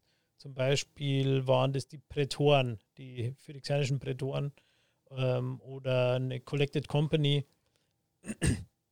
Und damit wollten sie gezielt äh, Archetypen für Historic schaffen.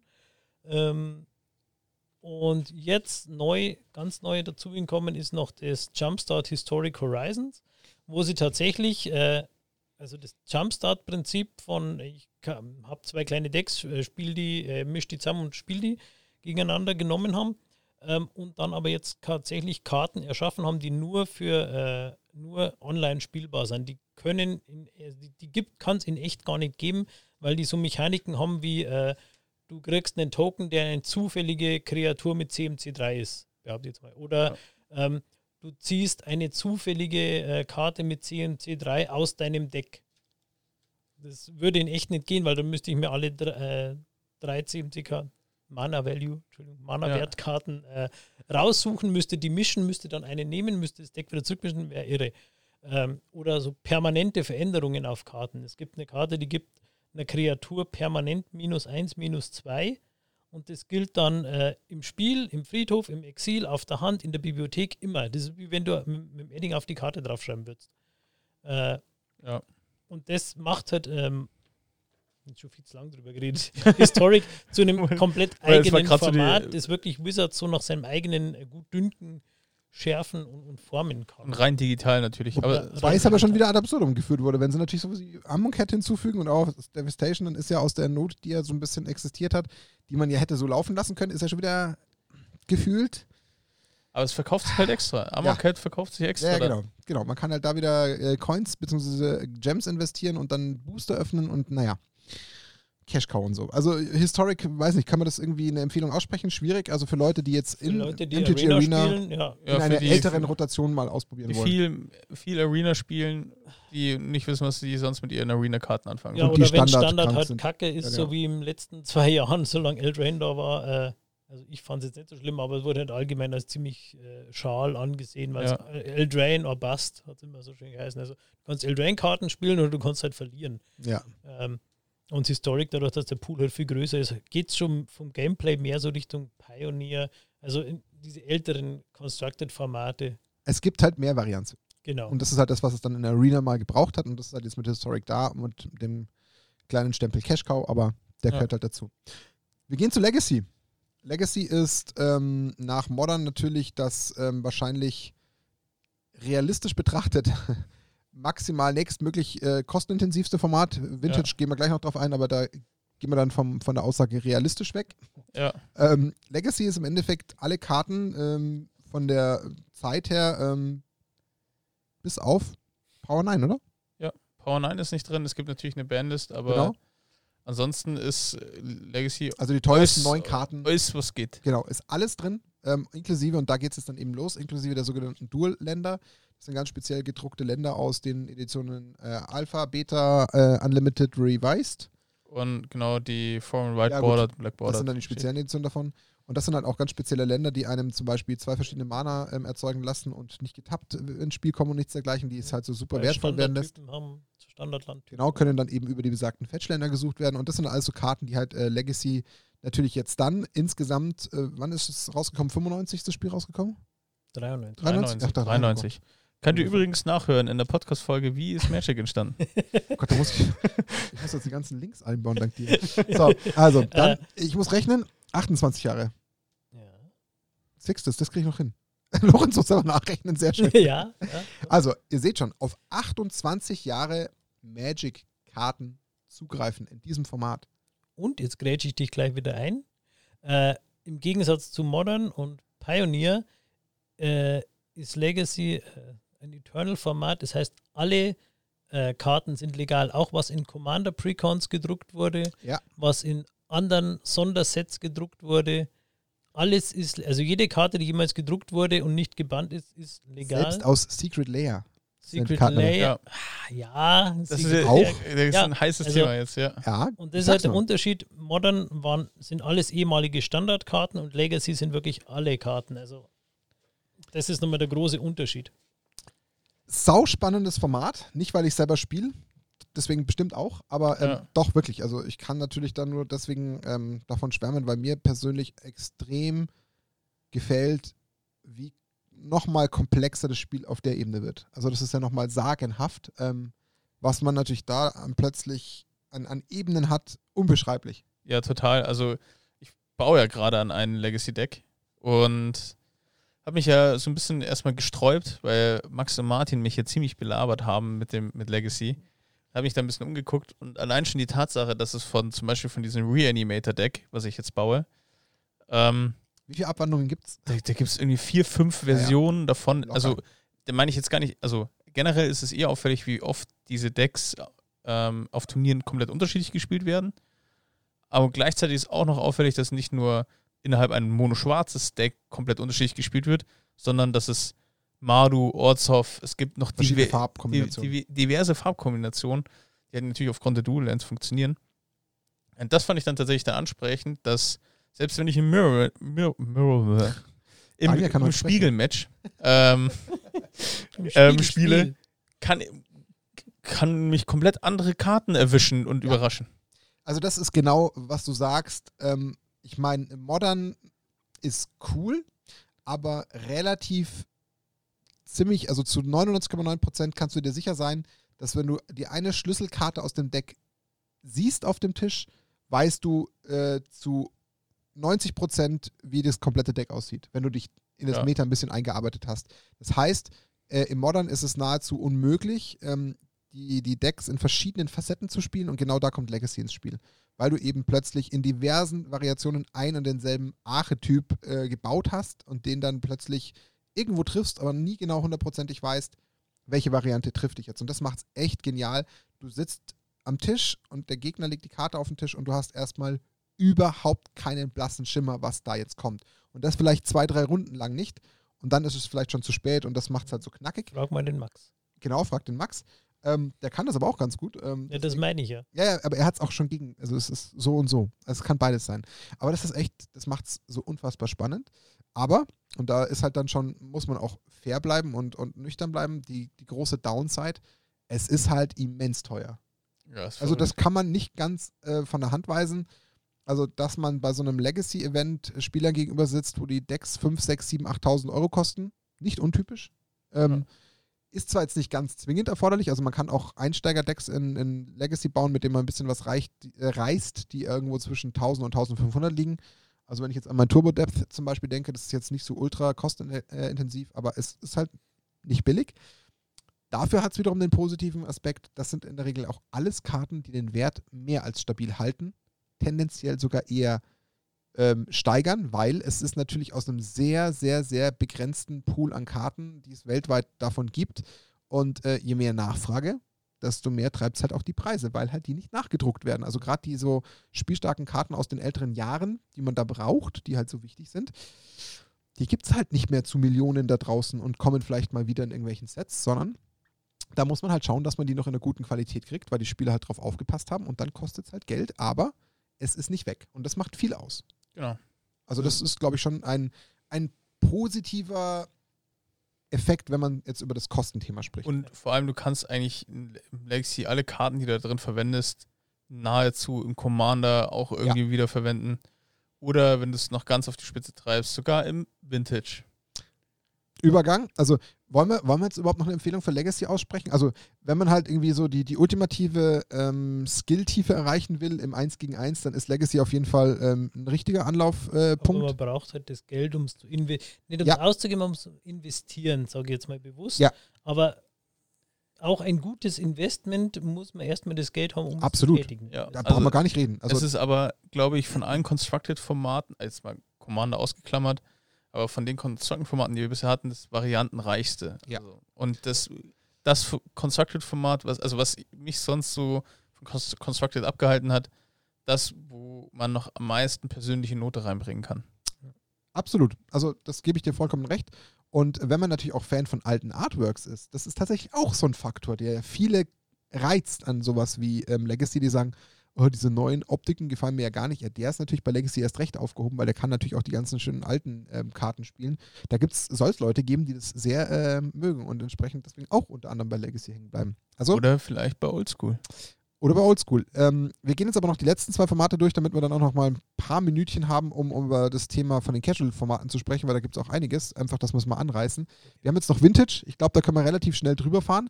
Vintage ist das gleiche wie Legacy plus die Power 9. Also es ist im Endeffekt der gesamte Kartenpool, den Magic jemals gesehen hat, aber auch mit einer eigenen Bandliste. Ich dachte, Vintage wäre. Pre, ist es nicht Pre-Modern?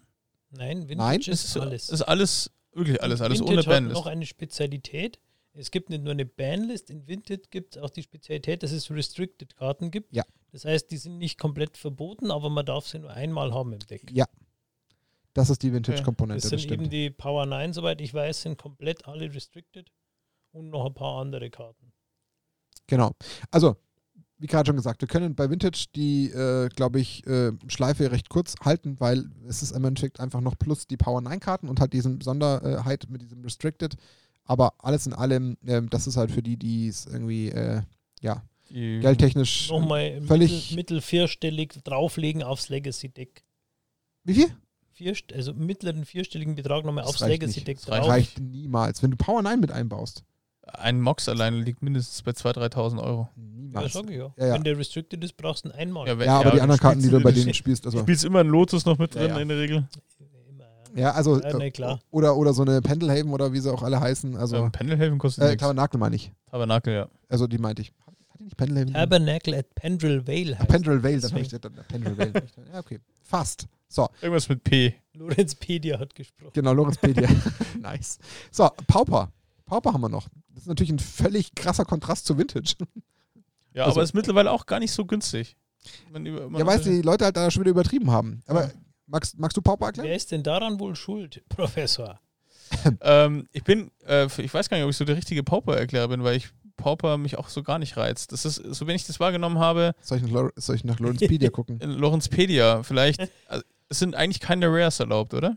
Nein, äh, es, Based ist on gar, es sind nur äh, Commons erlaubt. Nur Ja. Commons. Nur Commons, Commons. Commons also only. Karten, die jemals Common waren. Es gibt einige, die sind dann noch nach oben geschiftet worden, sind dann als Uncommons reprintet worden, aber sie, wenn sie mal legal waren, dann äh, sind sie Also wenn sie mal Kamen waren, sind sie legal in Pauper. Mhm. Und äh, da gab es eine Diskrepanz zwischen Magic Online und Paper, weil es Karten gibt, die auf Magic Online äh, mal Commons waren.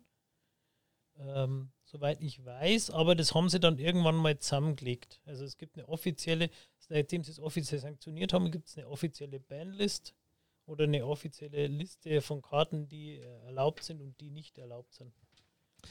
Also das ist so einer der Hauptaspekte von Pauper. Macht natürlich das Format deutlich günstiger. Im Normalfall. Ja. Wenn jetzt nicht, wie gesagt, schon natürlich durch die ein oder andere Magic-Größe da vielleicht ein bisschen natürlich Einfluss genommen worden wäre, weil klar, wenn man natürlich dann irgendwie immer über die klassischen äh, stärksten Decks spricht, dann äh, schiebt das natürlich auch eventuell die ein oder anderen Kammenpreise mal ein bisschen nach oben. Aber trotzdem sind wir natürlich noch lang nicht in Sphären wie äh, vermutlich Nein. Standard oder Modern oder Legacy. Äh, reden wir jetzt über zwei bis maximal dreistellig, sage ich mal. Ja, also da liegen wir Ja. irgendwie, genau, im 100, 200 Euro Bereich roundabout und dann hat man wirklich richtig starke Pauper-Decks. Und, ähm, aber Pauper ist trotzdem auch sehr nischig, muss Ja. man leider sagen. Pauper ist äh, auch so ein, so ein ähm, stiefmütterliches Ding, ähm, hat zwar eine gewisse äh, Präsenz, weil äh, sanktioniert, aber wird natürlich trotzdem nicht im, im großen Maße gespielt. Ähm, und es ist halt selten so, dass sich jemand im Magic-Universum mit den, den, ich sag jetzt mal, mit den spargünstigen Formaten anfreunden kann. Das Ja. kann da irgendwie im Magic, glaube ich, kaum einer, Ich- oder? Ich glaube auch nicht. Also irgendwann willst du die geilen Sachen spielen. Also ich. Aber ich bin da vielleicht auch die falsche Zielgruppe für Pauper. Irgendwie. Ja, Aber, also ich glaube, das sind sehr viele, die schweizer Zielgruppe für Ich Pauper. wäre, glaube ich, schon Zielgruppe, aber ähm, da mangelt es halt einfach an der, an der. Spielgruppe. ja. Ich wäre Zielgruppe, habe aber keine Spielgruppe, weil es einfach keiner spielt. Und dann brauche ich mir auch, ich brauche mir hier nicht äh, einen Pauper-Deck zusammenkaufen und dafür auch dann 80, 100 Euro ausgeben, was jetzt auch nicht nix ist. Äh, wenn ich dann einen finde, der vielleicht mal Mittwochabend mit mir spielt, äh, bei uns in der Runde, dann, dann brauche ich das auch nicht. ja, klar. Also- halt, äh, ja, das ist ja dieses. Es gehört immer beides dazu. Man muss selber Bock haben und man braucht auch jemanden, der mitspielt. Das ist das Problem. Aber ähm, ich sag mal so, Aber wenn jemand wirklich günstig einsteigen will und er findet dafür eine Community, schön, Dann, Ja. ja, kann er schön. sich da in Pauper austoben, aber Er hat halt Ähm, den, es wird halt eng. ja, und du hast halt aber den Vorteil bei Pauper, ähm, es ist Legacy Light, äh, habe ich mal gehört, wird es genannt, weil du hast halt auch diesen unfassbar großen Kartenpool und damit auch eine sehr große Bandbreite an spielbaren Decks. Und es ist trotzdem, auch wenn man es nicht glauben will, teilweise sehr powerful. Also das ist, also Ja. ist da Ja, geht Power drin, auch wenn es nur Commons sind, was man nie glauben will, weil man sagt ja normalerweise, naja, die starken Karten haben halt das goldene, das orange Logo, aber ähm, ist halt nicht so. Also das ist genau das, was, glaube ich, schon noch einen gewissen Charme zeigt, aber trotzdem irgendwie ein gewisses Nischendasein fristet. Gibt es eigentlich schon Common Planeswalker? Gibt es nicht, oder? Es gibt. Äh, nein, nein. Das, war ein Uncommon, ist bisher nur Uncommon, Ja. gell? So, wir haben noch ein sanktioniertes Multiplayer-Format und zwar Two-Headed Giant. Was ist mit Brawl? Das ist nicht unter sanktioniert drin. Brawl ist nicht sanktioniert. Brawl ist nicht kein, sanktioniert. kein Turnierformat. Nein. Nein, nicht sanktioniert. Echt? Es ist zwar offiziell von Wizards unterstützt, Anerkannt, aber, aber nicht, nicht- als genau. Turnierformat. Ah. Nicht turnierlegal. Also, Two-Headed Giant ähm, kann man Genau. natürlich jetzt im, im Commander spielen, das kann man jetzt aber auch im klassischen, ähm, ich sage jetzt mal, im klassischen Standardformat spielen etc. Das kann man bei einem Sealed-Event spielen. Das ist halt einfach die ganz klassische Aussage, dass zwei Spieler gegen zwei Spieler spielen und sich im Endeffekt versuchen, gegenseitig äh, Decks zu bauen, die Synergien erzeugen, weil man als ein Spieler quasi betrachtet wird.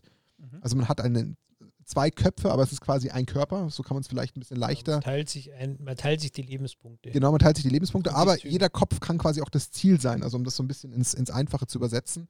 Und das hilft dann, ähm, dass man da so ein bisschen äh, witzigere Spielsituationen auslöst, ähm, weil natürlich man versucht, irgendwie gemeinsam irgendwie ein Ziel zu fokussieren oder sich gegenseitig irgendwie äh, Kreaturen zu buffen oder zu schützen und Counterspell etc., was es so alles gibt. Und das ist das Two-Headed Giant, ähm, was immer noch sanktionierter Multiplayer ist, aber es ist trotzdem nicht so omnipräsent. Also das findet jetzt Nö. nicht wirklich häufig statt. Das ist halt eine Was eigentlich schade ist. Genau, ist eine Variante, aber ist eigentlich schade, weil ich finde es ja trotzdem witzig und es fördert ja theoretisch mehr den Teamgedanken. Also eigentlich fände ich es schon irgendwie schöner, wenn sowas auch ein bisschen mehr ähm, Bühne kriegen würde, ehrlich gesagt. Weil eigentlich bietet es ja schon echt Optionen für auch gerade zu diesem, Ja. diesen Team-Clash-Charakter. Ich denke, das haben sie halt hauptsächlich damals, als sie äh, Battlebond rausgebracht haben. Ja, klar. In die sanktionierten Dinger mit aufgenommen, weil es ja ein Two-Headed Giant-Format eben war. Aber ich finde es super, es macht Spaß. Äh, Es Ja. sind, waren bei uns als Die Drafts waren witzig, Die- also ja. die Sealed, Sealed Events quasi. Genau, wir haben ja äh, in unserer Liga die Pre-Releases als Two-Headed Giants gespielt. Waren super. Wir haben Two-Headed Giant Commander. Commander gespielt. Können wir Äh, wieder machen. Ja. Ja. die sind super angekommen, weil es einfach Spaß macht, wenn du sagst, ich schnapp mir meinen Buddy und oder meine Freundin. Viele haben ja ihre Freundin mitgenommen, die vielleicht nicht so viel Magic gespielt haben und gesagt, komm, ich nehme dich mit an die Hand, weil da können wir miteinander spielen. Könnt ihr in unserer Folge, äh, was denken unsere Partner, Partnerinnen über Magic ähm, hören, dass Ja. da tatsächlich äh, auch tatsächlich die Quintessenz war, dass äh, unsere Partnerinnen in dem Fall alle ähm, mehr Bezug zu Magic aufbauen würden, wenn man äh, mit seinem ähm, Lebenspartner das eventuell äh, gemeinsam spielen würde, weil man sich dann dagegen, ja. mehr äh, ja, an die Hand genommen fühlen würde. Apropos, ähm, ich muss euch, ist komplett off-topic, aber mega Erfolg. Ich habe die Maria mit Pokémon angefixt. Das sagt er zum Magic-Podcast. Wir das schneiden?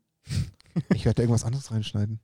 Ich mache ich, Ja, das ist ziemlich lustig. ich mach ihm da jetzt einen richtigen Bumerang draus. Der sagt jetzt gleich irgendwas ganz Böses. Da nehme ich einfach seine Stimme, verzerre sie und sage was anderes ins Mikro. Das hat er nicht gesagt. Äh, Meine Herren, okay, äh, back to topic. Mal, mal, kurze Frage. Ganz Ganz gut. die anderen Sachen vielleicht in einem Nachfolgepodcast? Du, wir gehen jetzt, ne? Wir haben noch ungefähr Ja, ja. 30 Formate vor uns. Ja, Moment, da- Du, du da- da weißt schon wegen, du weißt schon was. Ja, ja, genau. Genau. genau. Nein, also, also Yes. Two-Headed Giant, cool. Deswegen sehr zu empfehlen, weil es eigentlich den Teamcharakter fördert. Also auch wenn ihr da die Möglichkeit habt, irgendwie mal ein Event zu spielen, wo vielleicht Sealed dabei ist oder wo man irgendwie schon vorher Constructed Decks zusammenbaut, das ist halt total cool, weil du dir echt Gedanken machst, du setzt dich zusammen. Also ich kann mich gerade bei uns bei den Ligaspieltagen erinnern, wenn es halt schon um die Constructed Two-Headed Giant Variante ging, was da für ein Vibe am Start war. Die Leute haben sich hingesetzt und Mhm. Gebrainstormt und Decks gebaut und getestet und waren richtig scharf drauf. Da sind Leute mit eigenen T-Shirts angereist, weil sie sich gemeinsam als Team ähm, selbst identifiziert haben. so? Also das ist schon cool. Deswegen, also Tour de Giant, finde ich persönlich, ähm, hätte mehr Präsenz verdient. Mal gucken. Vielleicht kommt es jetzt mal in der Nach-Corona-Zeit mehr zur Geltung. Wir schauen mal. Aber wir schauen jetzt noch ganz kurz, weil da hat er schon recht, der Lorenz, es wäre jetzt viel zu viel, ähm, wenn man jetzt mal die ganzen anderen Sachen anguckt. Aber ich gehe noch mal kurz über die ganzen jeweiligen Sachen drüber. Also es gibt noch die Kategorie, also wir gehen jetzt sowieso komplett drüber in Casual, also alles, was nicht mehr sanktioniert Vielleicht ist. sollten wir aber dann im Spiel, ähm, geht drüber und dann sollten wir zumindest Commander ein bisschen hängen bleiben. Genau, das machen wir. Also es gibt Casual Constructed, da gibt es dann so Formate wie Peasant, ähm, Frontier, Singleton, Tribal Wars, Gladiator. Das ist also alles ein ähm, quasi ähm, Casual heard. Constructed Formate, die man im Endeffekt spielen kann. Und ähm, ja, die hat man ähm, einfach auch auf verschiedenen Ebenen, was da gibt. Das Frontier eben nochmal kurz erklärt, dass es eben ein Format war, was von zwei Jap ähm, japanischen Stores entwickelt wurde 2016. Es ist ähnlich zu Modern und ähm, das ist aber die, die ähm, Legalität von späteren Editionen erst äh, quasi eingeschlossen hatte, also ab 2015. Also das sind so Casual Constructed Formate. Dann gibt es das Casual Limited, das geht also wieder in die Form von Deck bauen. Das ist quasi, was wir vorhin schon hatten, den Cube Draft. Dann gibt es noch einen Backdraft, das ist eine andere Variante. Es gibt den Reject Rare Draft und es gibt einen Type 4 oder auch Li- Limited Infinity genannt. Das sind auch wieder verschiedene Draft-Formate. Also auch da seht ihr, das ist echt viel Möglichkeiten am Start. gehört. Ja, ich sage ja auch teilweise auch für mich total neu. Ähm, dann haben wir noch Casual Multiplayer. Da gibt Okay, es das weißt du, was mir gerade einfällt, Leute, so unterbrechen wir wieder, aber wir könnten mal so ein Quiz machen.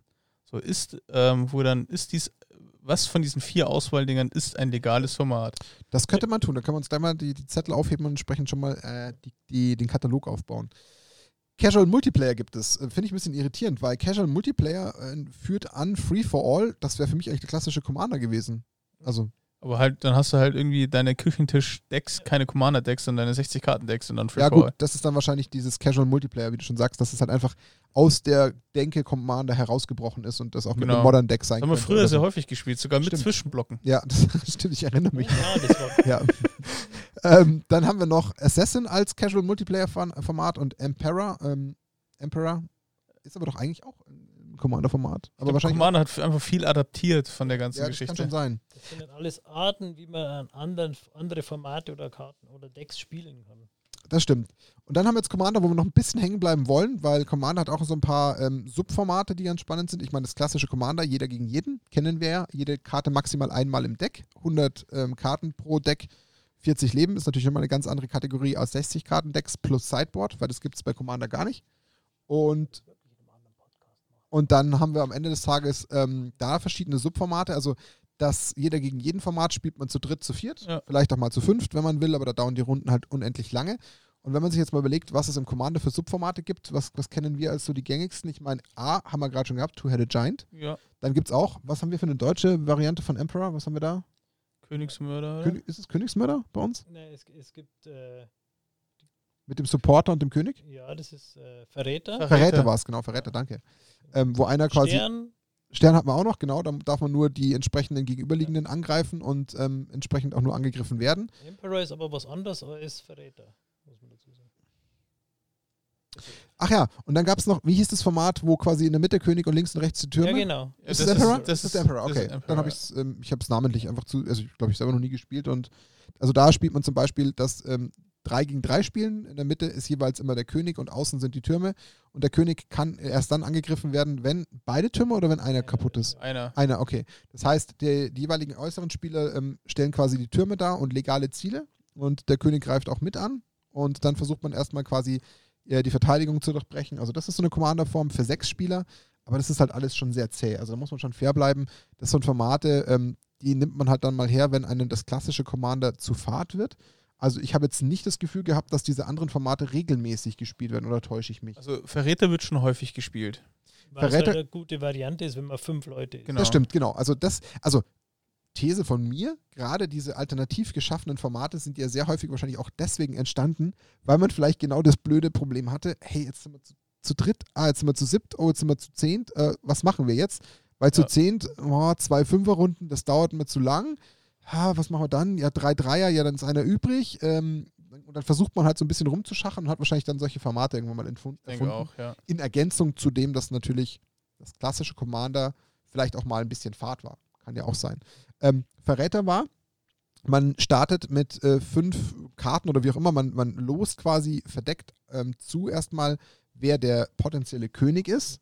Und dann spielen die anderen vier und äh, versuchen erstmal den König anzugreifen. Dann gibt es einen am Tisch, der den Verräter spielt, das aber erst auf einen gewissen äh, Kommando hin ähm, und auf eine gewisse Frage hin erstmal Genau. offenbart. Der muss so lange wie möglich verdeckt bleiben, damit die anderen Leute denken, dass er noch mit den Bauern mitspielt. Genau. Und irgendwann, wenn es für den König zu kritisch wird, der König startet auch mit mehr Leben, darf mehr Karten ziehen, ähm, dann irgendwann revealt er sich und darf dann, und das ist dann Definitionssache nach Format, entweder einen Spell countern, einen Permanent exilen oder beides machen. Das ist dann immer, das sollte man vor der Runde klären. Aber es ist ein ganz witziges Format und es kommt eigentlich die ganze Zeit dazu, dass irgendwelche Leute verdächtigt werden, dass sie der Verräter sind. Das ist so eigentlich das Witzige an der Sache. Das macht es auf jeden Fall sehr charmant, das stimmt. Ähm, dann würde ich mal sagen, wir, wir lassen die anderen alle weg. Also ich habe jetzt alleine in dieser Other Casual Formatliste 2, 4, 6, 8, 10, 12, 15 andere Formate noch. 15. Da Gehen wir erst gar nicht- an- Da wir, ich wollte gerade sagen, wir bauen uns einfach aus dem Ganzen eine eigene Podcast-Folge, wo wir die witzigsten mal durchgehen und auch vielleicht mal ein bisschen, vielleicht auch vorher getestet haben. Genau, Das wäre, genau. eine gute So, Idee. so ein Gerne, Test von lauter Ja. so, so richtig crazy Formaten, so die halt. Also ich meine, jetzt wir sind heute sehr die gängigen durchgegangen, aber Genau. so wirklich so die abgetretenen Dinger. Da kommen dann von uns mal einfach Erfahrungsberichte und ein paar, ähm, ja, einfach ein paar schöne Spielsituationen, die wir mitbringen können und warum wir es empfehlen oder warum nicht. Also ich bin mir auch sicher, ein Format fehlt und zwar das 8-Euro-Commander-Format. Oh ja. Was ja aber. Ah, stopp, stopp, stopp, stopp. Es gibt kein Power 8 mehr. Das haben wir definiert. Wir haben nämlich letzte Woche war ich bei ähm, herumkommandiert bei Benze im Stream zu Gast, weil wir beiden uns äh, quasi äh, vorgenommen haben, dass wir da nochmal drüber reden, wie wir das Format denn jetzt nochmal äh, zugänglich machen für alle. Äh, das Einzige, was uns fehlt, ist noch ein Name. Es wird ein äh, 25 Euro an sich Format sein. Warum? Weil wir das Problem ja mit Card Market hatten, dass man dort eben nicht mehr diese Bonds-Liste eben jetzt tracken kann. Und wir haben jetzt aber eine Alternative gefunden und zwar über Moxfield. Und wenn man sich in Moxfield das Deck zusammenbaut, kann man dort Cardmarkenpreise anzeigen lassen, die zwar eher aus einem Tagestrend kommen, aber trotzdem ein sehr guter Indikator sind, dass man sich dort seine Decks baut. Und jetzt kann man das kombiniert darüber jetzt äh, eben dort schön zusammenstecken. Und jetzt müssen wir noch einen Namen finden. Aber wenn wir da was genaueres haben, dann gibt es dann finales Go. Aber Okay. das Format fehlt faktisch, hast Ja. du recht, aber genau. So, abschließend wollen wir noch ganz kurz darauf eingehen, wo kann man denn Magic denn eigentlich noch spielen? Jetzt haben wir die ganze wollen wir Zeit ja- vielleicht noch, ich weiß, wegen, du weißt schon was, dass wir, Ja, ja, aber ja. die, ähm, für wen ist Commander? fairer Punkt. Fairer Punkt. Also ich glaube, für Commander finde ich, deckt die größte Bandbreite ab von, du willst einfach nur ein bisschen Spaß haben, bisschen, äh, eigentlich hauptsächlich Zeit mit deinen Kumpels verbringen, bisschen ratschen, nebenbei ein Bierchen trinken und ein bisschen zocken, bis hin zu, du kannst es auch komplett übertreiben und mehrere tausend, spielen. genau, komplett kompetitiv und mehrere tausend Euro in dein Deck investieren. Also es gibt, deckt für mich die größte Bandbreite ab, deswegen hat es wahrscheinlich auch die größte Spieleranzahl der ganzen Sache. Und du, es hat auch schon einen Vorteil, wenn du die teuren Karten tatsächlich nur einmal brauchst und nicht viermal kaufen musst, beispielsweise, um das in deinem Deck zu spielen. Dementsprechend ist es für gesellige Runden. Ja. Wenn man Gesellig aber Thema, ja. Schnell sein möchte, wenn man irgendwie effizient, kompetitiv unterwegs sein möchte, dann ist das tendenziell eher nichts, auch wenn es Formate dafür gibt. Lass mich so ausdrücken, wenn man sich gezielt messen möchte. Weil Genau. ich finde, man kann sich in Commander nicht gezielt messen, weil man ja nie genau weiß, wie reagiert jetzt wer noch worauf. Das ist einfach viel zu unklar, weil eben, wie du schon sagst, ähm, die, die Möglichkeiten viel zu facettenreich sind, weil ja jeder vielleicht in der nächsten Runde plötzlich einen anderen auf dem Kicker hat oder es gab wieder irgendwie eine, eine Abhandlung zwischen zweien äh, oder eine Abmachung, die vielleicht dazu führt, dass man sich zwei Runden nicht angreift und so. Das ist ja Teil von Commander. Das ist witzig, das hat seinen eigenen Flair, aber für jemanden, der ganz stark auf das sich messen und im 1 gegen 1 schnell sein irgendwie konzentriert, ist Commander gar nichts. Ja. Definitiv nicht. Gut. Haben wir es haben wir es beantwortet? Fehlt was zu Commander? Man kann so viel dazu Ich sagen. wollte gerade ja. sagen, also ich, ich wollte gerade Ich vorsichtig sein, weil gehört, da es könnte gibt man. ganze Podcasts, die sich nur mit Commander beschäftigen. Soll es auch geben. Grüßen Ja. wir mal einen Commander-Kompass, ganz äh, subtil. Ähm, gut, und jetzt als letzten Punkt, wo kann man Magic noch spielen? Dass das einfach auch nochmal den Leuten so ein bisschen klar ist, weil das ist ja auch gar nicht so wenig. Ich habe mal alles rausgeschrieben, was ich gefunden habe. Ich hoffe, ich habe nichts übersehen. Wenn ja, bitte in die Kommentare, weil ähm, wäre keine, keine mutwillige Absicht. Das momentan am stärksten vertretenste ähm, Format ist das falsche Wort. Plattform, äh, Software, Pfaffenhofen an der Ilm. ist Pfaffenhofen, genau. Äh, Im Herzen Deutschlands. Äh, nein, MTG Arena, klar. Großer, groß, also der größte und absolute Fokus seitens Wizard of the Coast. Ähm, das ist deren absolute äh, Plattform schlechthin. Warum ist auch gerade erst vor drei Monaten auf den mobilen Geräten online gegangen, nach äh, langer Entwicklung, ähm, sodass man es auch endlich auch auf äh, Smartphones spielen kann, egal ob das jetzt Apple-Geräte oder Android-Geräte sind. Also so circa drei Monate, wenn ich mich nicht ganz vertue, aber Doch, plus minus, ja, plus minus ein Jahr oder so. Genau. Nein, aber doch nicht, aber doch nicht auf den mobilen Geräten. Doch. Auf den mobilen Geräten konntest du es jetzt erst vor circa drei Monaten spielen. Der Release, ist der schon Ich- älter? Ich spiele schon seit Ewigkeiten auf Oh, bin ich jetzt so in Corona abgerutscht? Ja. Also ich glaube, drei Wow. Monate Dir, ist. dir ey, fehlt, glaube ich, ein Jahr, Martin. Ja. Wow. das Corona-Jahr. Das kann auch sein. Äh, Traurig. Ich glaube, ich mache den Podcast jetzt aus, das war jetzt gerade zu, zu schlimm. Das ist doch nicht traurig, sondern okay. du bist quasi einfach ein bisschen Ich jünger bin raus. geblieben. Ich bin raus. Aber Also, das ist halt toll, weil du es wirklich zwischendurch mal äh, eine. Runde. mehr- Das wollte ich jetzt nicht. sagen.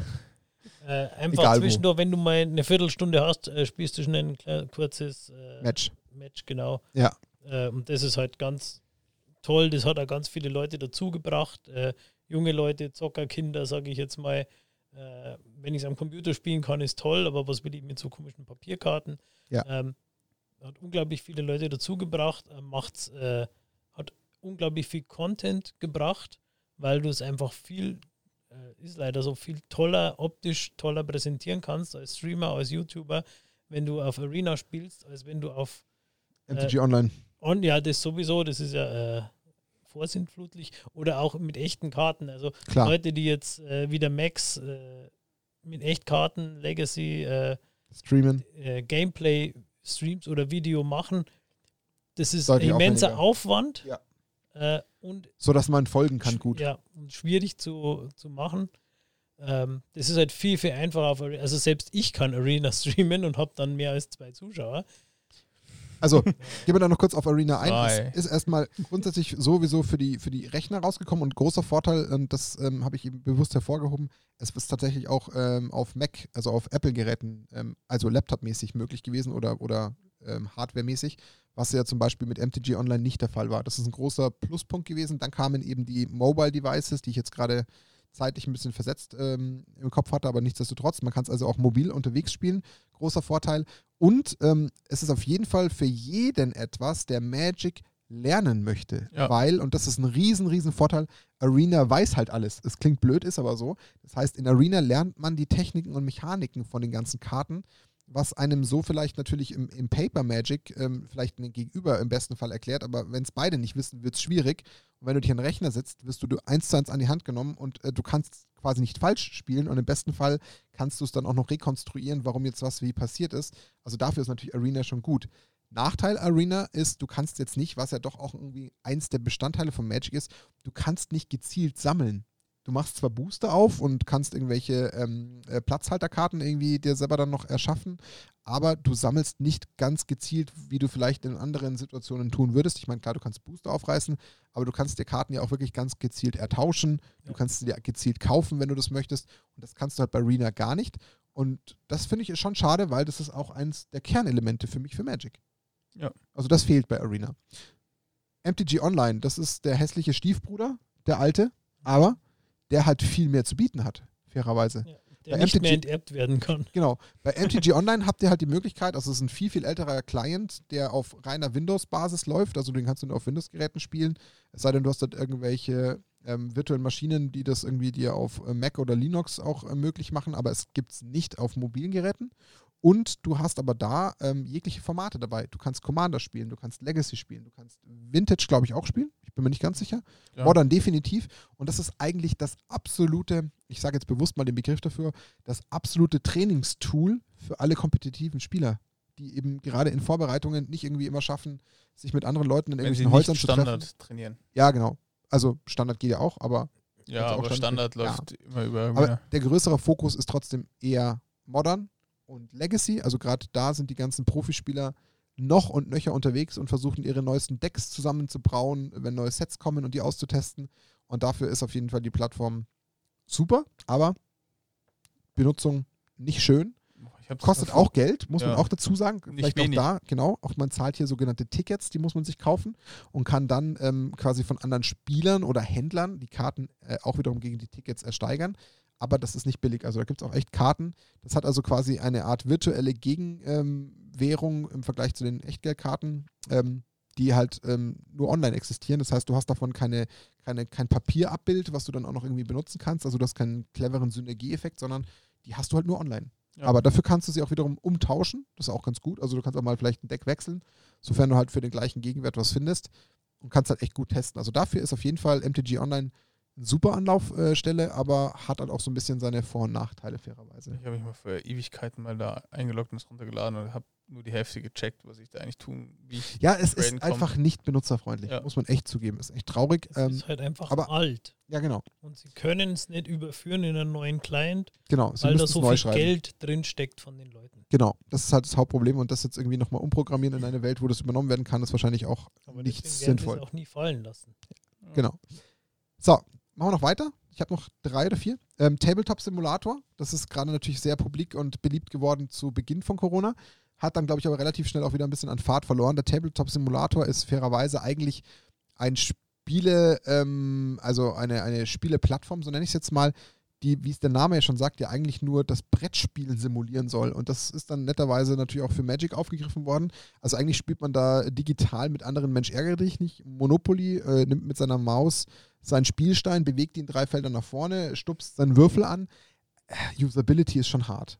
Der Vorteil ist, man hat halt diesen Tisch virtuell etwas mehr vor sich als jetzt im normalen ähm, Arena oder äh, MTG Online. Also es hat mehr diesen Ich sitze am Tisch Charakter, aber ich muss halt wirklich sehr mühsam mit meiner Maus irgendwie die Karten schieben und legen und drehen und das ist schon auch sehr hart. Also, Alles, was du halt in. Wirklichkeit mit den Händen machst, musst du halt mit der Maus machen. Jede Bewegung, Ja. jedes Schaffen.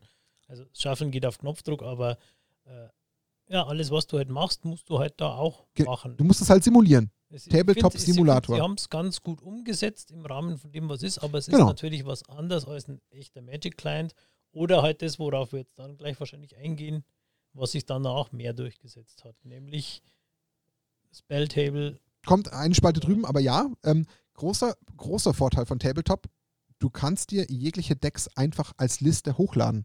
Du kannst spielen, was du möchtest. Du musst keinen Cent in die Hand nehmen und kannst einfach testen. Also wenn du einen Gegner hast, mit dem du das testen willst und kannst, oder weil du da einfach deine Community hast, dann kannst du dich da völlig austoben. Da ist schon natürlich ein Riesenpluspunkt, weil du einfach mal ausprobieren kannst, ohne Sorgen zu haben, habe ich gerade irgendwie die falschen Karten gekauft, muss ich es wieder äh, erst- ersteigern, muss ich irgendwo mehr Geld in die Hand nehmen.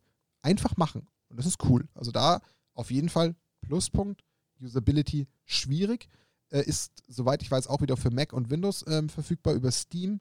Also kann man sich für kleines Geld, ich glaube 15, 16, 17 Euro holen und dann hat man es einmalig gekauft und kann aber auch viele andere Sachen damit machen. Also Tabletop Simulator ist nicht nur Magic Only, Genau. bietet viele Möglichkeiten. Viele gute Brettspiele. Xmage, das ist ein, ich glaube, Open Source entwickeltes äh, Programm, wo du auch komplett kostenfrei spielen kannst. Äh, Hat auch relativ viele ähm, Spieler, die das auch äh, mögen. Ähm, ist quasi so eine, so eine ja, ähnliche hässliche Optik wie bei MTG Online, aber du kannst auch alles spielen, äh, was Magic betrifft. Also es ist Magic Only. Also Xmage ist ein Magic-Client. Den gibt es auch für Windows, Mac und auch Linux. Das habe ich schon nachgeschaut und geprüft. Und da hast du die Möglichkeit, auch kostenlos deine ganzen Decks zu bauen, wie du möchtest. Also du baust einfach die Decks zusammen, kannst testen und spielen. Ist halt nicht ähm, offiziell anerkannt und wird halt nur von der Community entwickelt. Äh, hat natürlich da auch immer so ein paar Bugs, aber funktioniert ganz gut, kann man auch verwenden. Also wenn man da kostenfrei sich bewegen will, ist Xmatch auf jeden Fall eine Empfehlung und Alternative zu MTG Online.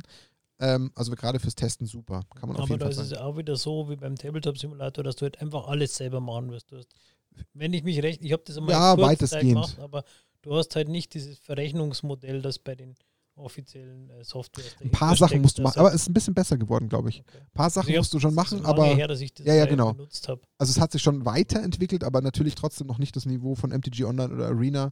Also ein paar Sachen ähm, sind da einfach nicht schlüssig und du wirst nicht so gut an die Hand genommen.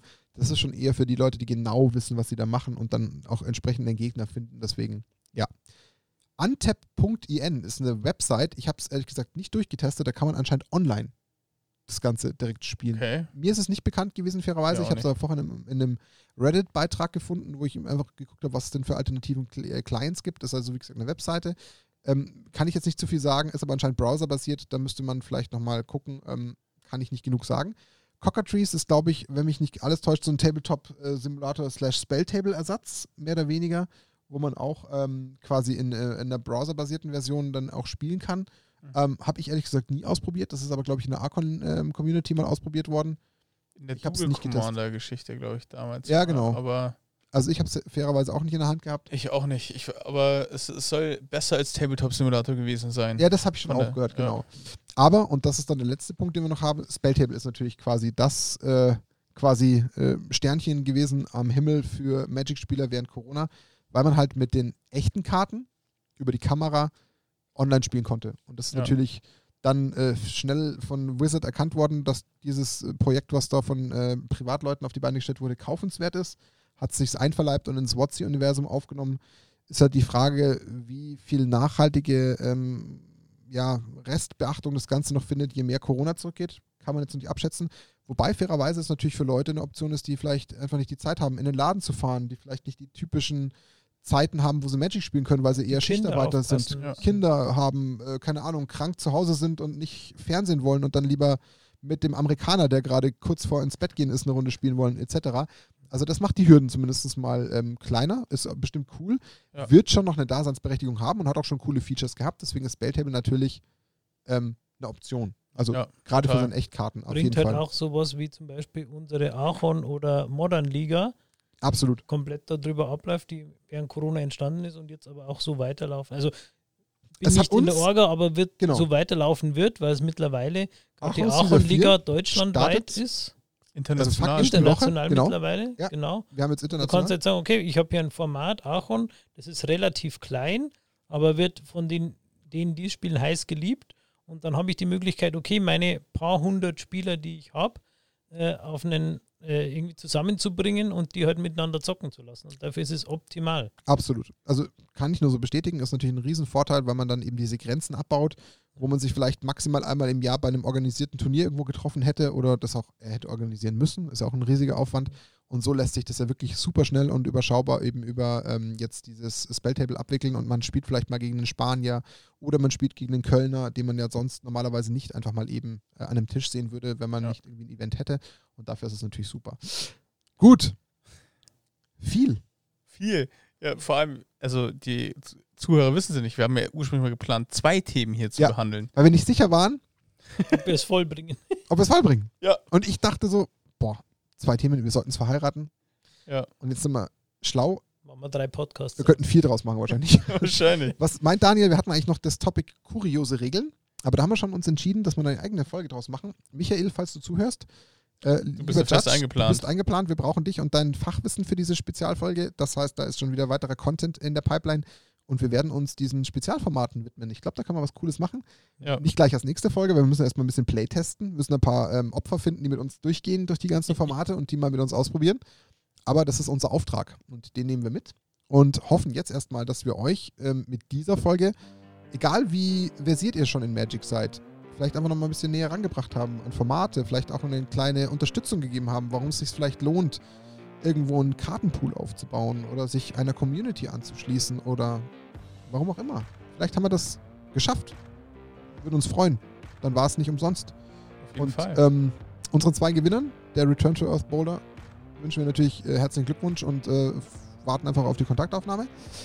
Freuen uns, wenn ihr in der nächsten Folge wieder einschaltet und uns bei unserer Road to 400 unterstützt. Und ähm, ja, dann schicken wir uns hoffentlich, ähm, wir schicken euch hoffentlich aufgeschlaut ins Wochenende. ähm, danke, dass ihr dabei wart, Lorenz, Daniel, ja, vielen gern. Dank, dass wir dabei sein durften. Ja. Wie immer. wie immer. Allein Aber- Fahrt. Ja, ich bin sehr gespannt, was die Leute äh, in den Kommentaren Oh ja. posten, was ihr auch, was wir vergessen haben oder was ihr Lieblingsformat ist. Das würde mich auch mega Genau. interessieren, wie unsere Zuhörerschaft, was die so zocken eigentlich. Aber mittlerweile haben wir da richtig Interaktion, deswegen ich warte auf die ganzen Kommentare und freue mich schon, wenn ich sie lesen darf. Also haut uns wieder alles um die Ohren, was ihr aufgenommen habt oder was ihr auch für Meinungen habt, damit wir die natürlich vielleicht auch nochmal rückwirkend irgendwo einfließen lassen können. Gerade wenn es jetzt um die Sonderformate geht oder irgendwas dergleichen, dann freuen wir uns da sehr drüber. Dann schließe ich die Folge 48. Wir sind schon bald bei einem Jubiläum. Ja, Ist gar nicht mehr so weit. Da Dann zieht der Lorenz ein T-Shirt aus dem Jubiläum. Stimmt. Aber erst dann. Wie gesagt, die Folge 48, ähm, die Magic-Formate und äh, auf welchen Plattformen man das Ganze spielen kann, das war die Folge dazu. Und wir hoffen, ihr seid schlauer. Ähm, wenn nicht, hat es trotzdem vielleicht ein bisschen Unterhaltung geboten. Und dann versorgen wir euch beim nächsten Mal wieder mit coolen Themen. Und äh, wünschen euch eine schöne Zeit bis dahin und sagen Tschüss, Servus und habt eine schöne Zeit zusammen. Bitte euch. Ciao.